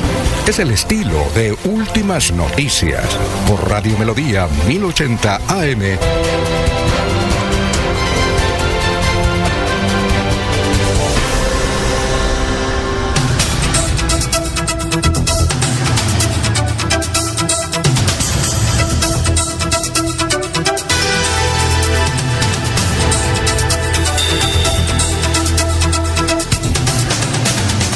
Son las 6 y 39. Vamos con noticias. eh, Laurencio, noticias a esta hora. Alfonso, pues eh, el señor gobernador del departamento con periodistas habló un poco fuerte frente al gobierno nacional, porque él dice que si le van a pagar a un grupo allá en Buenaventura de esas personas que están cometiendo algún delito, mientras tanto un soldado... Petro, ¿qué fue lo que dijo? Que iba a entregarle plata a la gente para que no matara. ¿sí?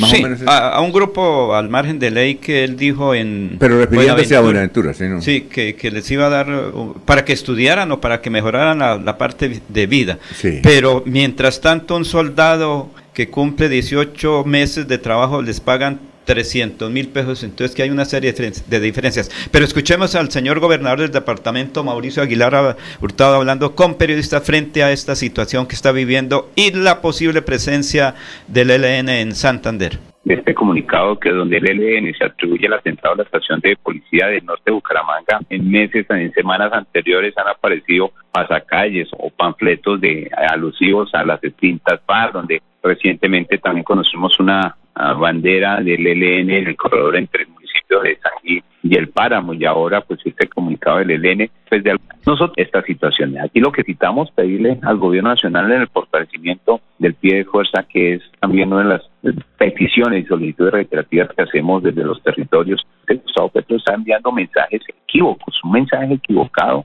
frente a lo que hoy necesita nuestros territorios. Primero tenemos un debilitamiento y un déficit de nuestra fuerza pública en nuestro departamento Nuestra quinta brigada debería tener alrededor de 8.705 uniformados y hoy tenemos 5.430 uniformados pero a esos 5.430 hay que restarle más de 1.241 novedades entre licencias, permisos, incapacidades de nuestros soldados. hacen falta más de 1.200 soldados regulares que conformarían 33 pelotones y perfectamente custodiarían 66 municipios. Necesitamos más de 600 policías eh, en nuestro departamento de Santander.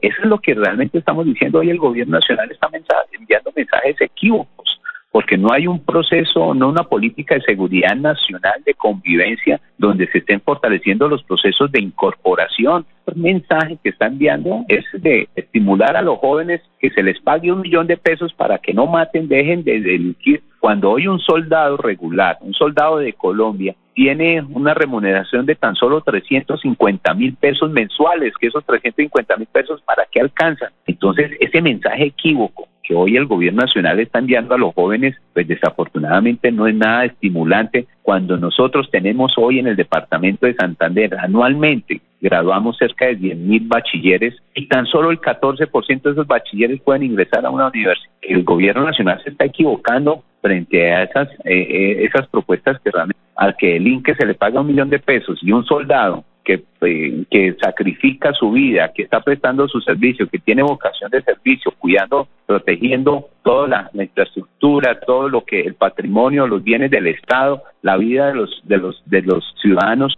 o sea, tan solo les pagan 350 mil pesos mensuales, eso realmente no tiene nada de estímulo frente a quienes hacen el bien y frente, a quienes trabajan y sacrifican su vida. Ese es el mensaje que nosotros y por eso enviamos, invitamos al señor presidente para que trabaje y articule de la mano con los gobernantes, con los gobernadores, con los mandatarios seccionales y con las autoridades locales para poder construir unas verdaderas políticas de seguridad frente al crimen, frente al hurto, frente a esa percepción de inseguridad que sienten hoy los ciudadanos en nuestro departamento, en nuestros territorios y en las grandes ciudades. Esa es la, realmente la preocupación frente a ese mensaje equivocado que hoy el gobierno nacional está enviando y frente a estas situaciones que de una u otra manera generan zozobra miedo, pero donde también estamos corroborando y trabajando de la mano para poder lograr combatir toda esta situación. Bueno, son las 6 y 44. Noticias, Jorge. Don Alfonso, noticias desde la Ribera del Magdalena, allí en Barranca Bermeja, en las últimas horas en el distrito había circulado un panfleto que aparentemente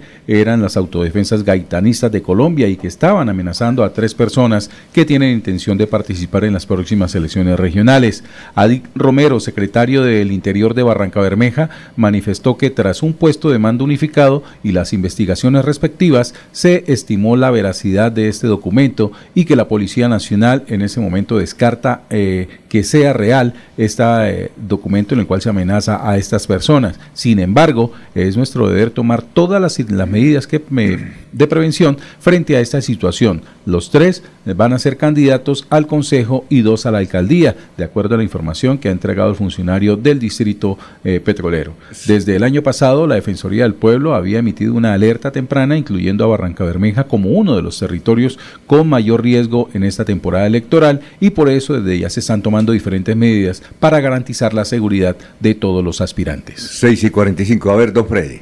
Don Alfonso, ahora, cuando se acabe el programa, a las 9 de la mañana, se citó a la sesión extraordinaria para elegir de nuevo a los alcaldes eh, que irán al consejo directivo que elegiría al director de la CME. Recordemos que los alcaldes de Piedecuesta, Río Negro, Matanza y Charta renunciaron a esa elección que se había hecho, esa polémica elección que se hizo en la CNE. Pero esa asamblea está demandada. Sí, señor, pero de todos modos se citó y se va a realizar hoy en la gobernación a puerta cerrada. Y lo eligen. Pues la idea es que se elija eh, y se hizo la convocatoria pues para hacer la elección y causa también polémica que al director general de la CMB, al doctor Juan Carlos Reyes, no lo invitaron a esta sesión extraordinaria que, como le digo, se va a realizar a puerta cerrada. Las directivas de la CME precisamente eh, tienen demandada eh, esta acción ante el Tribunal Administrativo de Santander, ¿no?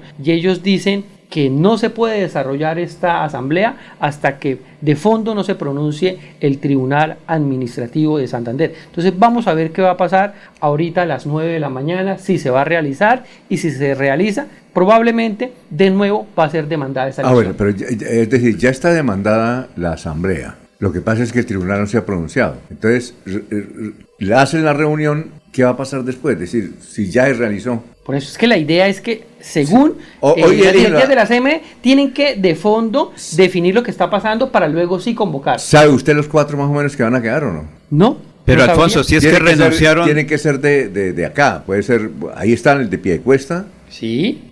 bueno, no sé si pueden elegir a los mismos, ¿no? Pero ellos renunciaron. Por supuesto, Es que ellos renunciaron a sus... a Eh, eh, sus- pero ellos renunciaron. Pero, ellos pero- renunciaron. pero pueden elegir a los Pues mismos. claro, porque hacen parte, son, hacen parte de la jurisdicción de la CMB y se pueden volver a elegir. Bueno, es que eh, vamos a preguntarle al doctor Carlos Alfaro porque él está. sentido tiene que renuncien para volver a aspirar? Sí, No, sí, no- no es, que, tendría es que ellos ¿no? ya renunciaron. Ya renunciaron. Por Es eso. que- Pero ¿qué sentido tiene renunciar para volver a aspirar? A que lo elijan de Eh, nuevo. La, la forma de elección que supuestamente está demandado es por eso, porque no, no es por la persona como tal, sino fue la forma como se Y eligió. esta es la- y no, igual esta va a ser igual El proceso que se cumplió. ¿Y es esta es la proceso. asamblea extraordinaria que cita a Chapas? Esta la asamblea la está... Sí, no, Chiapas, no, no, sí. no. El secretario de Infraestructura Departamental, Jaime René Rodríguez Cancino, No, al- él citó. pero- gobernador encargado, pero- citó a la sección extraordinaria. Jaime René Rodríguez. Pero el actual gobernador encargado es Chapitas. Pero citó el... Ah, sí, pero lo puede presidir el otro. Pues presidía ahí entonces eh, el doctor... Eh, ¿cómo se César? García. César García. El bueno, vamos a una Pero, pausa. pero raro que no hubieran convocado Al también, don Alfonso, al director de la Pero es que son alcaldes, no es el director. Es Pero que hace recuerda. parte no, no, con- no, no, no. voz- Lo que pasa es que toca voz, mirar. pero con voto. No, No, invi- no no. invitaron al director de la CNE. Es que no Pues se- no lo invitan, no lo invitan sencillamente porque él hace parte del combo de los Tavera.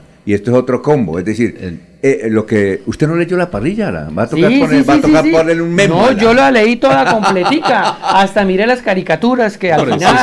Y volví a repetir la, la, la- lo del profesor. O sea, ¿cómo van a hacer una fiesta en la casa y no van a invitar al administrador de la casa? Porque él está en contra. No, Alfonso, no, es él en está contra. en contra. Vamos a preguntarle, no sé, cuando nos, nos responde el doctor, es que el doctor Amparo comienza a desayunar a las 5. Recuerda la frase Y que dura le dije. hora y media desayunando, entonces dije, mientras yo esté desayunando no me llamen al teléfono. Vamos a insistir. ¿ah? La frase, la frase Sí. que le recordé a la, a la jefe de gobernanza, ¿Cuál es? cuando se hacen cosas buenas, se deben de hacer de manera que no parezca que son malas. Ah, bueno, perfecto. ¿Qué iba a decir usted? Que- Pero Alfonso, es que si se van a elegir son cuatro alcaldes. Son los alcaldes los que se reúnen, nada más. No, pero si no. No, no, es que toca mirar los estatutos. El director. No, no, no. El no. director es el que. el No, que- ¿Cómo se llama el doctor Reyes? Sí, Juan pero- Carlos Reyes. ¿Cómo, Sí. no, cómo van a nombr- no van a invitar al director si es el que manda? Es- pero no es que Es el dueño de la casa. Es que no es la, es que es la, o sea, ¿quiénes integran la corporación? Cuatro Pues- alcaldes. pues el director. Cuatro alcaldes. El director es el No, y los nombran son los alcaldes. por- ¿Qué tal que hagan una fiesta en la casa suya y no lo Entonces, inviten? Va así- va- entonces no, los otros no alcaldes también pueden convocar a otra asamblea extraordinaria. No, a ver, no, doctor no, no. Carlos Alfaro. Doctor Carlos, estamos aquí en Radio Melodía. Al- estamos al aire, no Buenos diga, gro- días. no diga grosería, estamos al aire, ¿yo? Pues puchas, listo, probamos. Guapuchas Bueno. son las que hay en los charcos. Bueno, usted como dura hora y media desayunando, ya terminó, ¿no?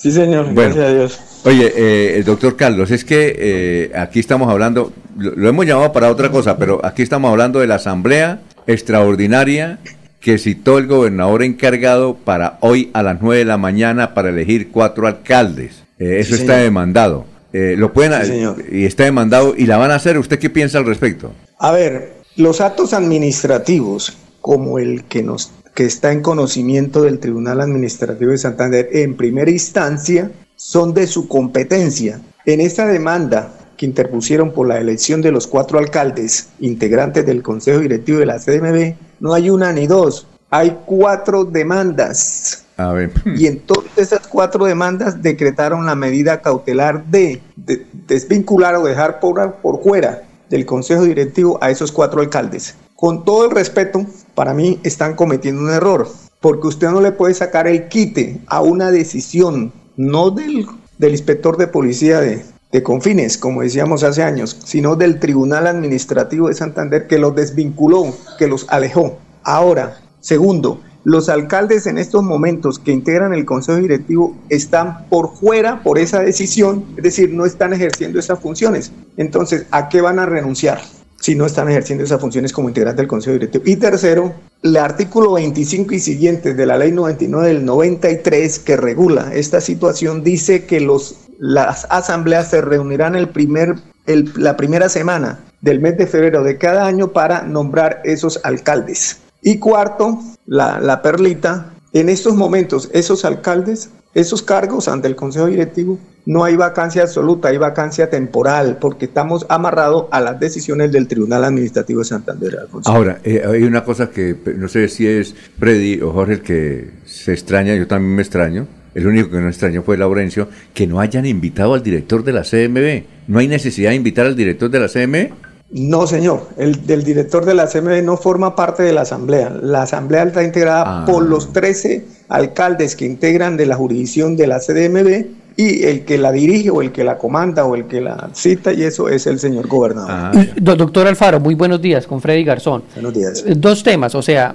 eh, ¿y quién actúa como secretario general? Yo pensé que el secretario general de esa reunión era eh, el, director de la CMB. Y lo otro es que... El secretario del doctor Flores, creo. No sé. Sí, sí el doctor Flores, ¿cierto? El jurídico, ¿no? Sí, señor. Es el jurídico o el secretario general. Sí. Bueno, lo que pasa, bueno, Freddy, te acordaron el...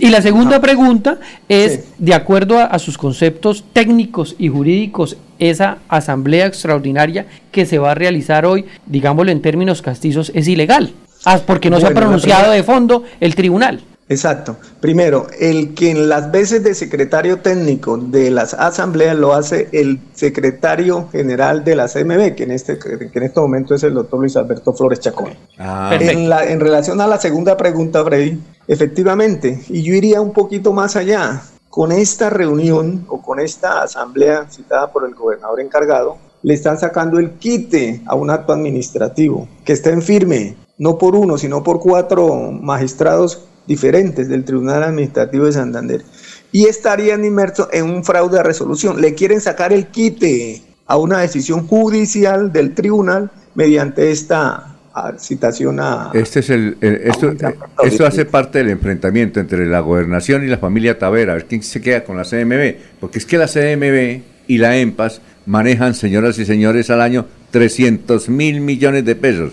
¿Y sabe cuántas, usted, eh, Freddy, cuántas EPS cree, CPS, cree que manejan estas dos entidades? No, muchísimas. Pero ¿Muchísimas cuántas?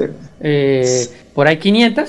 400, casi, casi 400. Además, señores periodistas, ojo, cuando estaba la doctora eh, Consuelo Rincón de Ordóñez en el área metropolitana, mediante, un, mediante el acuerdo 016 del 31 de agosto del 2012, asumió funciones ambientales y se llevó para allá la sobretasa. Esa, es, esa, ese acuerdo del área, el suscrito, el que le está hablando, lo demandó. Y, y le devolvió a la CMB sus funciones ambientales y 76 mil millones de pesos por año que pagamos todos los que vivimos en Bucaramanga y en el área metropolitana. Esa plática también la maneja la CMB Esa se a EMPAS. Entonces son 375, casi 400 mil millones. Oiga, don Alfonso y doctor Alfaro, o sea, eh, hoy se hace la, la sesión extraordinaria y cuando finalice otra demanda en el Tribunal Administrativo de Santander.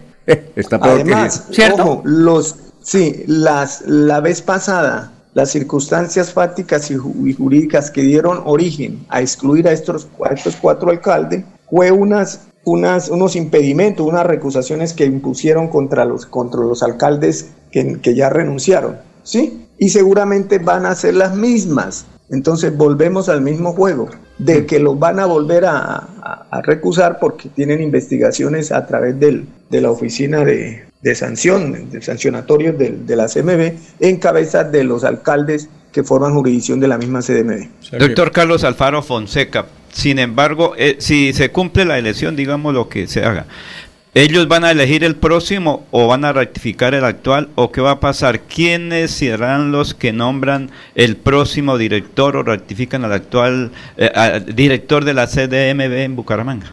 Laurencio, eso me da pie para decir lo siguiente. Además, con la exclusión de estos cuatro alcaldes del Consejo Directivo, no queda acéfalo los, las personas o los integrantes del Consejo Directivo que, que elegirán en la primera semana del mes de octubre, porque la, la ley 99 del 93 es muy clara, los directores de las diferentes corporaciones autónomas regionales son elegidos cada cuatro años en el último trimestre. El último trimestre comienza en octubre. Y ellos, para evitar problemitas, lo eligen los primeros días antes del 29 de octubre para no meter al baile a los nuevos alcaldes y, y al nuevo gobernador. A ver, Laurencio, entonces, como son 11 integrantes del Consejo Directivo de la CMB, con la exclusión de estos cuatro alcaldes quedan siete. Ellos, esos siete, pueden elegir, elegir al no director de la CMB. ¿Qué dice la norma? La mayoría, la mitad más uno. O, sea que el próximo director de la CMB puede ser elegido por cuatro integrantes del Consejo Directivo, teniendo en cuenta que en este momento lo integran siete. Y es- Además,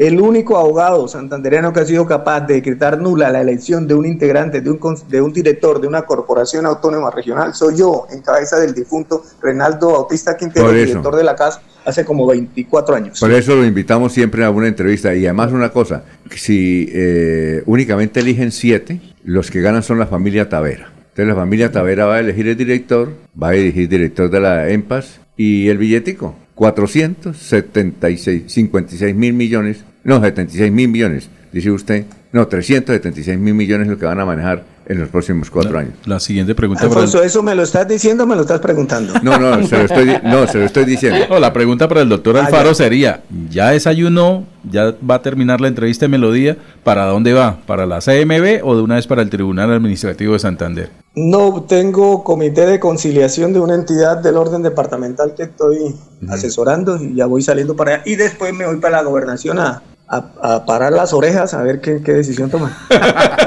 Oiga, jefe. Oiga, ya, y ya, si- pa- y si- parado, espéreme, es que eh, se nos acabó el tiempo. Eh, doctor, lo hemos llamado es para lo siguiente.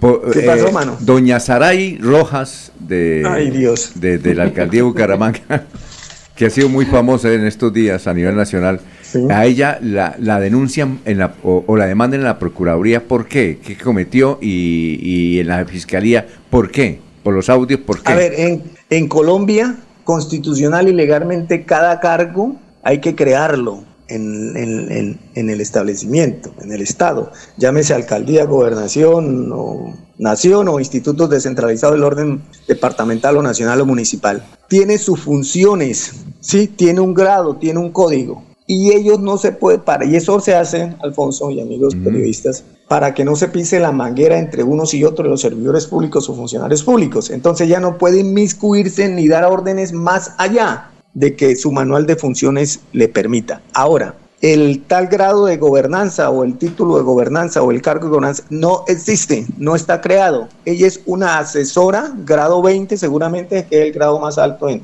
la administración municipal, y el señor alcalde le da otras funciones. Y ella no puede meterse a dar órdenes a los demás integrantes del despacho o a los diferentes directores de las entidades del orden municipal. ¿Por qué? Porque se está, está abusando de, su- de- de sus funciones. Igualmente, por esa situación, ella puede ser investigada disciplinariamente. Es más, si nos vamos al artículo 175-181 de la 734 del 2000, que fue modificado por la ley 1952 del 2019, le puede iniciar un proceso abreviado. Quiere decir que a más tardar en tres meses, la Procuraduría debe destituirla o sancionarlo dependiendo del grado de la culpa. Ahora, la culpa para mí es gravísima en el, en, y en el grado de dolo. ¿Por qué dolo? Porque ella sabe lo que estaba diciendo. Ella, sa- ella quiere conseguir unos objetivos. ¿Cuáles? Amarrar la movilidad o, la, o la, la responsabilidad en cabeza de cada uno y de todos los secretarios y directores de los entes del orden municipal. Ella no puede meterse ni darles órdenes. Es más, y se va un poquito más allá, habla de que tienen un acuerdo con los, con los concejales y ahí enredan al, al, al concejal del Centro Democrático Achumi Castañeda que según los rumores de, ella, de las otras investigaciones tiene cualquier cantidad de, de OPS y de contratos con la, con la alcaldía de Bucaramanga. Bueno, muchas gracias. Oiga, se nos acabó el tiempo. Chévere charlar con usted, ¿no? Éxitos. Sí, pero no, pero, pero, por, por, por ejemplo, el doctor Freddy Garzón no gasta nada, mano. ¿Cómo que no? O sea que, doctor, aquí el que más gasta de la mesa soy yo y de los diferentes grupos de WhatsApp soy yo. el que Sí, gasta. claro, sí, es- muy generoso, es amplio. Sí. Se le nota. Seguramente porque él no tiene el síndrome de los, de los alacranes en los Oiga, pero usted que es un poquito amarradito, ¿no? Eh, usted, es más usted es más amarrado que televisor de motel, ¿no? Más amarrado que, trasteo para las cumbres. bueno, muchas gracias, jefe. Muy amable. señores, muy amable. Adiós. Son las 7.2. Hoy, Aquí Bucaramanga, la bella capital de Santander. Transmite Radio Melodía, Estación Colombiana, HJMH. 1080 kilociclos, 10.000 vatios de potencia en antena, para todo el oriente colombiano. Cadena Melodía, la radio líder de Colombia. Cumple tus sueños con la Universidad Nacional Abierta y a Distancia UNAD. Contamos con más de 80 programas de educación superior para que crezcas profesionalmente desde el lugar en el que estés y a tu propio ritmo. Matricúlate ingresando a www.unad.edu.co y conoce todas las opciones que tenemos para ti. Más UNAD, más equidad.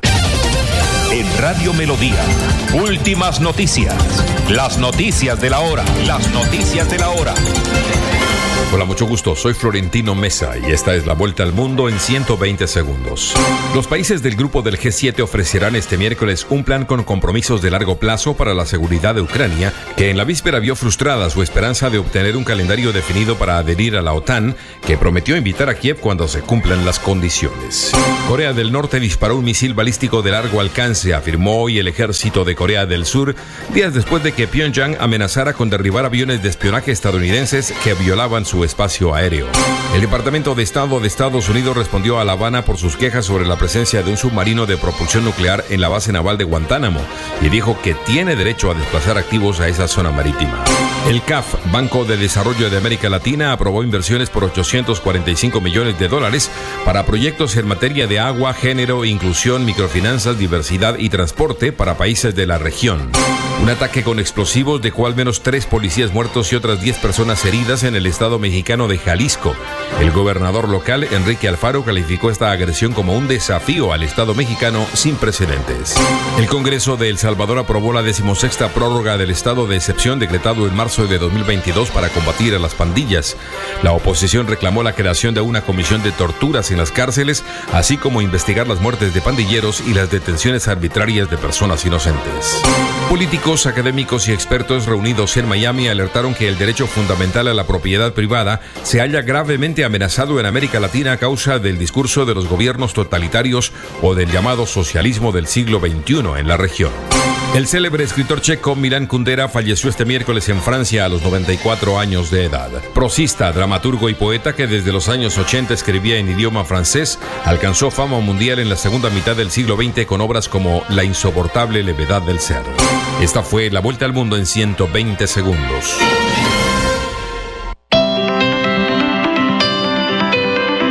En la calle está la gente. En la calle están las noticias. En la calle está la radio. Donde la ciudad vive, donde la ciudad se mueve, se producen las noticias y ahí está nuestra radio. Melodía, en la calle, al lado de la gente, donde se viven las noticias. Continuamos con las últimas noticias en Radio Melodía. Radio Melodía, la que manda en sintonía.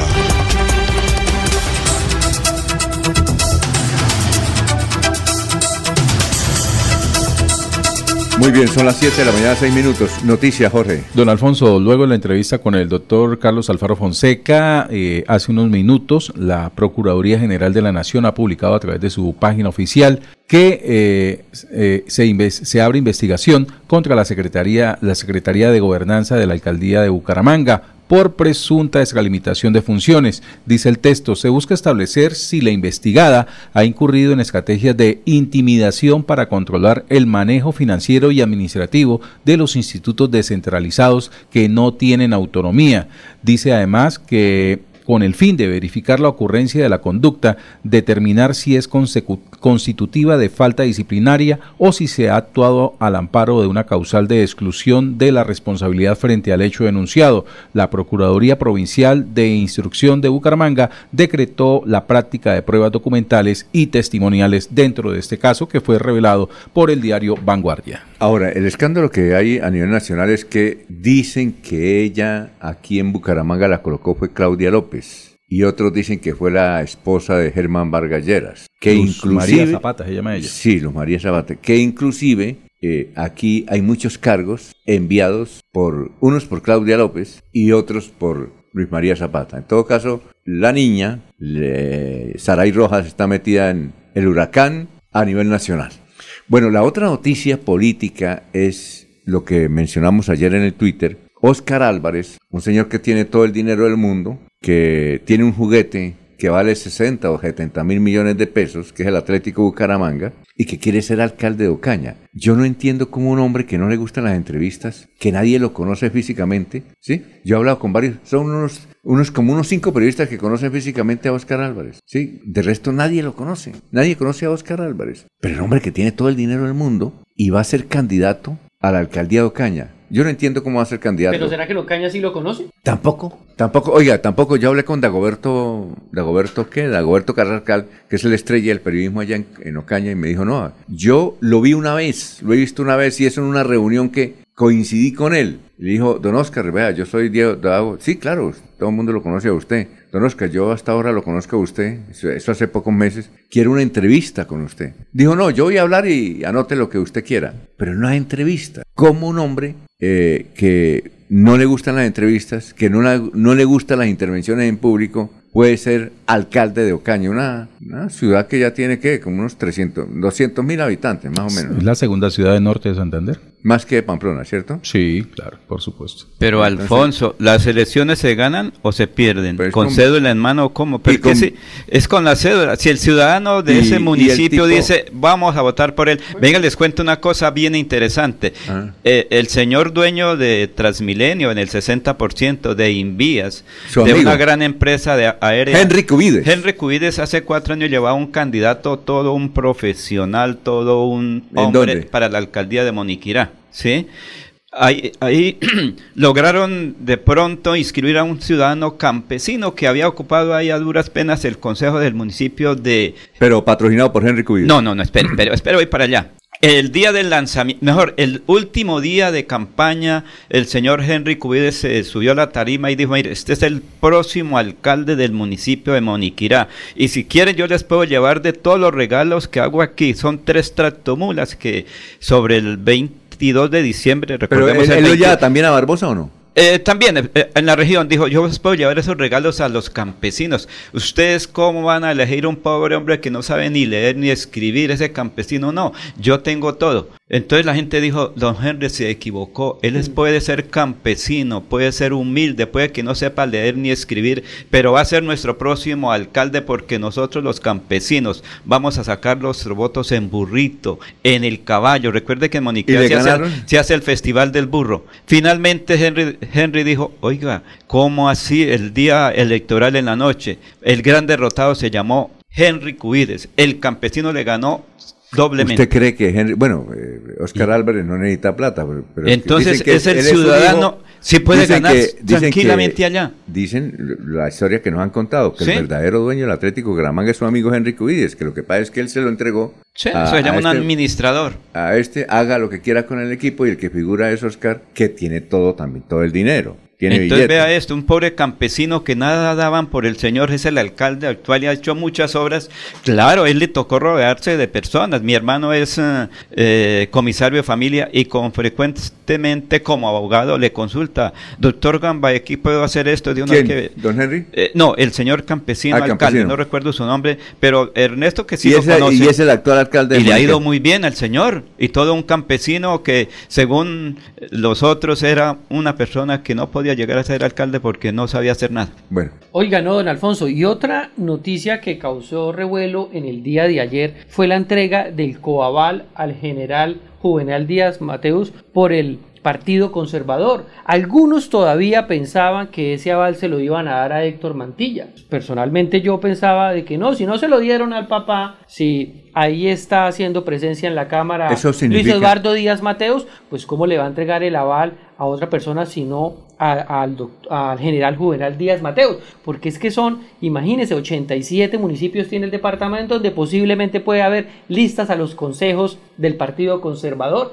Eso es una fortaleza importante, lo mismo el Centro Democrático. Eso pesa en una campaña. Por eso yo también, cuando el doctor Julio Acelas decía que en el momento en que los partidos políticos tradicionales llegaran a la campaña del general Juvenal se desdibujaba. No, no se desdibuja, se fortalece. Ahora tiene en 87 municipios listas al Consejo por el Partido Conservador, 87 listas eh, del Centro Democrático, también que van a fortalecer su campaña, posiblemente las de Cambio Radical y dicen algunos que también las del Partido Liberal. Yo creo que, que, eso electoralmente no representa mucho, Freddy, por una siguiente, por, le voy a dar dos aquí le comentamos qué días y es que eh, la gente no le está haciendo caso a los partidos. Es decir, puede, hablar, puede votar por el amigo concejal, pues yo voto por Laurencio porque es mi amigo, pero para gobernación voto por otro o para alcaldía voto por otro. Mire, le voy a dar este, este dato. 1995 creo que fueron las, 94 fueron las elecciones para la alcaldía de Bucaramanga. Una consulta.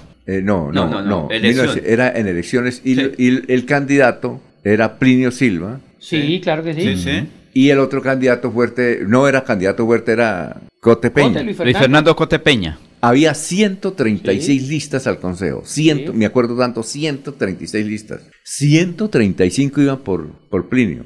Una sola, la de Luis Triana, iba por Luis Fernando Cote. Que quedó Luis Triana también. Yo, inclusive, yo le decía, don Luis, usted pretende ser, eh, pretende que el doctor, no, que pretende, pretende que el doctor Cote sea alcalde. ¿Por qué dijo no? Porque el único, la lista, dijo, me metieron ahí, yo ya acepté. Una lista tenía el doctor Cote Peña. 135 el doctor Plinio Silva. Plinio Eduardo Silva Marín. Y ganó el doctor Cote. Entonces eso no... No puede pasar. Pero ¿qué es mejor? Hace cuatro años y no pasó esa sola Pero ¿qué es mejor? ¿Tenerla, Jorge? ¿O no tener ah, las listas? El 100% no las va a sacar, por supuesto. Pero si a usted le dice, ¿quiere tener las listas que lo acompañe? Es mejor tenerlas a no tenerlas. No quiere decir que ya ganó. Eso es otra cosa. Alfonso, le hago una pregunta. ¿Usted ha ido a Florida Blanca? Claro. ¿En estos últimos días? ¿Por qué? ¿Qué pasó? Es que la situación es simpática ya. ¿Por qué? Porque la gente dice, pues sí, le dieron el aval a un ciudadano, le dieron, entonces interpretan, le dieron el Cusco, pero los votos no se fueron. Y luego hubo una declaración que hay que votar invitan a votar por otro y dicen, pero es que nosotros con en la mano es que vamos a decidir. Entonces, miren cómo está la situación tan interesante que, en, eso, en esa parte tiene razón, Alfonso. pero para pero casos concretos en Ahora menos, en este tiempo la gente no quiere hasta ahora dicen hay que esperar quienes finalmente se inscriben porque nosotros somos autónomos y con no allá está el doctor Flecha eh, Jair Jair eh, Manrique ya tiene la base de Salvación Nacional sí. pero los partidos no mandan. Pero qué es lo que dice la, la, consulta que se eh, ganó Edgar Gómez, también, candidato oficial del liberalismo a la alcaldía. Sí. ¿Y dónde están los votos liberales en esa en esa No, total. Fue, el último. Ahora, eh, ¿por qué le dieron el aval, pienso yo, al joven, Porque es que el que manda en el Partido Conservador, quieran o no, es Iván Díaz Mateos. Iván, el hermano. ¿Y el otro hermano representante de la Cámara? Y el otro hermano representante de la Cámara. Normal, lógico. Sentido común. ¿Quiénes firman los avales? Que eso no, por eso. Por eso. Entonces, eh, por eso el, el, el, trapo azul es Pero mire, lo de Florida Blanca Pero sí que es importante. ¿Con qué irá entonces? La pregunta ahorita Con el voto de opinión. Pero tendré que ir con un partido. Él ganó la alcaldía de Florida Blanca. pero ya no puede ir con firma. Tiene que ir con un partido. No, no, por voto de opinión. Tiene que ir por un partido. Eso es lo que hay. Sí, eso es lo que hay. Eso lo puede Mire, cualquiera. Ah, sí, hay 37. ¿Sí o no? Mire, puede ser ASI. El otro es AICO. Salvación Nacional. No, si quiere a nivel departamental. Claro. Puede ser Salvación Nueva Nacional. Fuerza Democrática también está Nueva Fuerza Democrática, Andrés Nueva Fuerza Democrática, Andrés Pastrana. Eso es lo que hay. Y el ingeniero Fernando Vargas, ¿qué ha pasado? Dijo que, que llegó a Bucaramanga o no, ha pero él- llegado. no, pero él no va a ningún. Pero eso, pero no han dicho. Él ya sí, llegó, sí, pero él sí, no sí, va a nada. No, Alfonso, no es que todo el mundo está no, todo mundo no. no, Fernando Un- Vargas no va para la gobernación. Sí, no, un yo sé, pero no ha grupo- dicho ni sí ni no. No, él no, no va. no, Es que no ha dicho. Nunca no dijo que sí. Pero tampoco dijo que Pero tampoco dijo que no. Porque yo le pregunté, ¿usted va a renunciar a ser candidato? Y es que no, es que yo. yo- voy a renunciar a lo que nunca he Pero Alfonso, recuerda que yo hablé con ellos y lo que la familia dijo, nosotros no queremos que sea candidato a nada. Pero él dijo, oiga, es que me están pidiendo que sea candidato, lo estoy Él va a apoyar. analizando. Él Ahora, sí, tengo que él esperar en estos días. Él sí va a apoyar y yo creo que están pidiendo el apoyo. Supongo que el apoyo de Fernando Vargas para Héctor Mantilla, supongo, no sé, supongo que el, apo- eh, el apoyo él sí vale, porque él tiene mucha influencia y tiene muchos boticos en Santander. En 15 días creo que Entonces, el doctor pienso- Fernando Vargas va a hacer una rueda de prensa y va a decir qué va a ser, qué es el futuro. En 15 y días que- se cierra la inscripción. No, ya. todavía no, apenas estamos hoy en 10. Yo, yo pienso que Fernando Vargas va a apoyar a... Hay que esperar a ver qué pasa, porque qué tal que, finalmente se inscriba, Pero usted como, lo dice, quiere, el- usted como lo que dice el inscriba- ingeniero. ¿Usted ¿eh? quiere que inscriba a Laurencio? No, es que Fernando? con cédula en mano él está habilitado para inscribirse. Si lo está haciendo el y señor para la alcaldía de Rodolfo. Bucaramanga yo pienso que ¿No le Fernando? Vargas va a Si lo apoyar está haciendo a, Rodolfo. La alcaldía de a Bucaramanga. Jaime Andrés. Pienso que va a apoyar a Jaime Andrés Beltrán. Pienso. Tengo esa- ese pálpito, como dice mi tía. ¿O no? Ayer fue la reunión importante de Jaime Andrés Beltrán en el Chicamocha. Ah, sí. Pero Perfecto. lástima que... ¿Usted no fue? No, porque yo no, a mí me llegó la invitación tarde. Ah, bueno, 719. Estas son últimas noticias en Melodía 1080 AM. 1080 AM. Soel Caballero está en Últimas Noticias de Radio Melodía 1080 AM. Buenos días, Alfonso, para usted, para los compañeros, para todos los oyentes. En de la mañana de ayer, los trabajadores de las firmas contratistas de Ecopetrol realizaron una protesta a las afueras de la empresa en la Puerta Norte para exigir el pago del retroactivo de los salarios a partir del primero de enero del 2023. La discriminación de no pagar a todo trabajador que su contrato hubiese terminado antes del 22 de mayo del 2023, según Ecopetrol, no tiene derecho a su retroactivo. Por eso los trabajadores han dado a conocer a través de la Unión Sindical Obrera Uso que la anormalidad laboral se mantendrá en todo el país. Por otra parte, de los 3.144 casos de dengue que se reportaron hasta la primera semana de julio en el departamento de Santander, 324 fueron notificados en Barranca Bermeja, lo que convierte en el quinto municipio del departamento con mayores casos registrados a dicha fecha. Del total de esa cifra, 163 reportes corresponden a dengue sin signos de alarma y 161 a dengue con signos de alarma, es decir, que en estos eventos los pacientes debieron ser hospitalizados para atender las afecciones de salud y evitar que se agraven. Según el secretario distrital de salud, Harold Durán, del total de casos, dos corresponden a dengue grave en una mujer de 50 años y un hombre de 69. Hasta la fecha no se confirma ninguna muerte por esta enfermedad. Sin embargo, la alerta por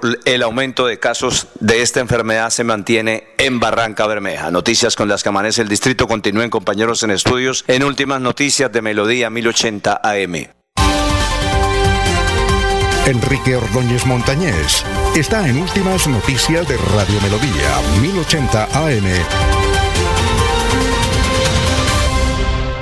Muy bien, eh, saludamos al profesor Enrique Ordóñez. Vamos a ver si me abre aquí esto. Ahora se me trabó el asunto. Ah, no, ya para de qué sirve. Estos computadores, porque son, a veces dan guerrita, ¿no? Dan guerra. Bueno, Luisa Acevedo escuchó a unos muchachos el término balurdo y no lo encontró en el diccionario. Buscó y no encontró balurdo. ¿Qué significa esa palabra, ba- balurdo? Profesor, buenos días. Muy buenos días, Alfonso y oyentes de Últimas Noticias. Señora o doña Lucía, no sabemos si es señora o señorita doña Lucía. Eh, pues no la encontró usted porque es que esa palabra, pues en primer lugar es eh, un término que se utiliza en Venezuela y en la costa colombiana. Posiblemente los muchachos que usted escuchó mm, o eran venezolanos o eran de la costa. Ese es eh, el primer caso que hay que aclarar. Pero en el diccionario de colombianismo sí existe la palabra balurdo. Usted busca en un diccionario de colombianismo, doña Luisa, y ahí lo encuentra.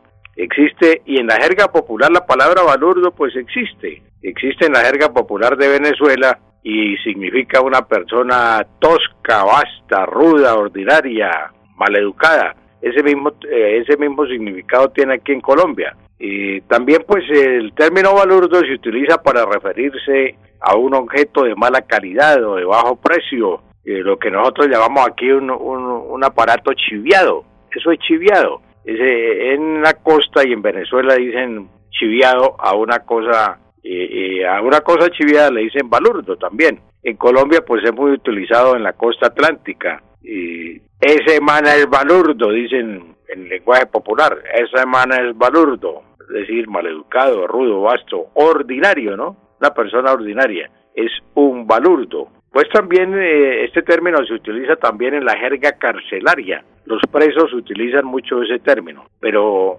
repito, doña Luisa, usted lo encuentra en un diccionario de colombianismo. En otro diccionario no lo encuentra.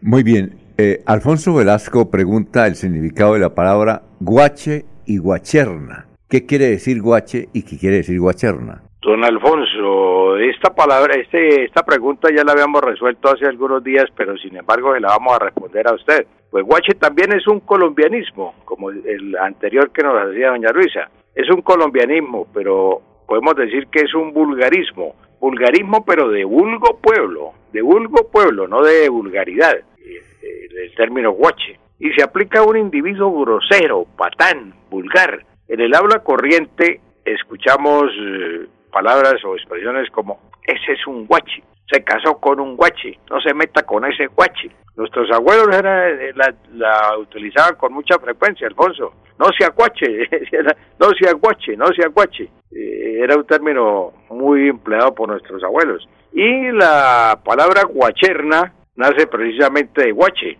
Guache, guacherna puede ser una pelotera, una zambra entre guaches, es decir, entre gente baja, maleducada, vulgar. En Barranquilla, pues nosotros en los carnavales, en el carnaval de Barranquilla escuchamos la guacherna, la guacherna en el carnaval de Barranquilla. Eh, esa lo describe el doctor Manuel Zapata Olivella como un que Manuel Zapata Olivella, recuerdo recordemos que era un folclorista costeño, era la guacherna, él la describe como un baile de negritos guaches, guaches de las riberas del río Magdalena, que armaban bailes y entraban bailando a los pueblos, por eso se llama la guacherna, porque entraban los negritos bailando, entonces esa era el, la guacherna de, según el doctor Olivella, eh, Manuel Zapata Olivella. Eso entró al carnaval de Barranquilla en el año 70, la guacherna, la guacherna, la guacherna en carnaval es tradicional en Barranquilla, Alfonso.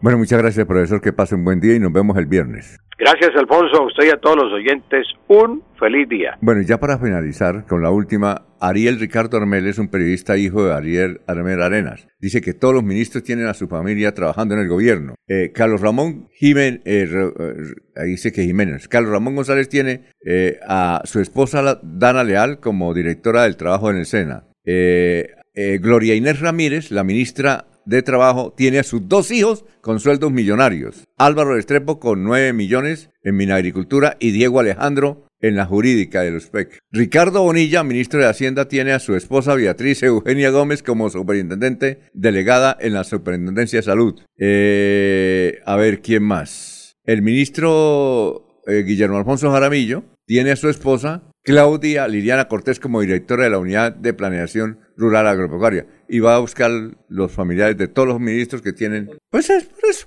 Es, el, gobierno del cambio. La ¿no, Freddy. Don Alfonso, va a haber mucho de qué hablar de la caminata El Reto Umpalá, que se va a hacer el domingo 6 de agosto con periodistas destacados de Bucaramanga, de Santander, políticos y opinadores. Muy bien, allá estaremos, don Jorge. nosotros ya lo hicimos, Reto Umpalá. Sí, este es el segundo reto de Umpalá. Un palazo, un corregimiento en Piedecuesta. ¿Cuánto hace que lo hicimos? ¿Tres años? ¿O cuatro años? antes de la pandemia. Años, cinco años. un año antes de la pandemia ya vamos a completar cuatro. Perfecto. Ah, Nos encontramos con el cura que se tomó como 15 cervezas y, se fue a la misa. Ojalá y esté todavía el mismo. a ver, la dice.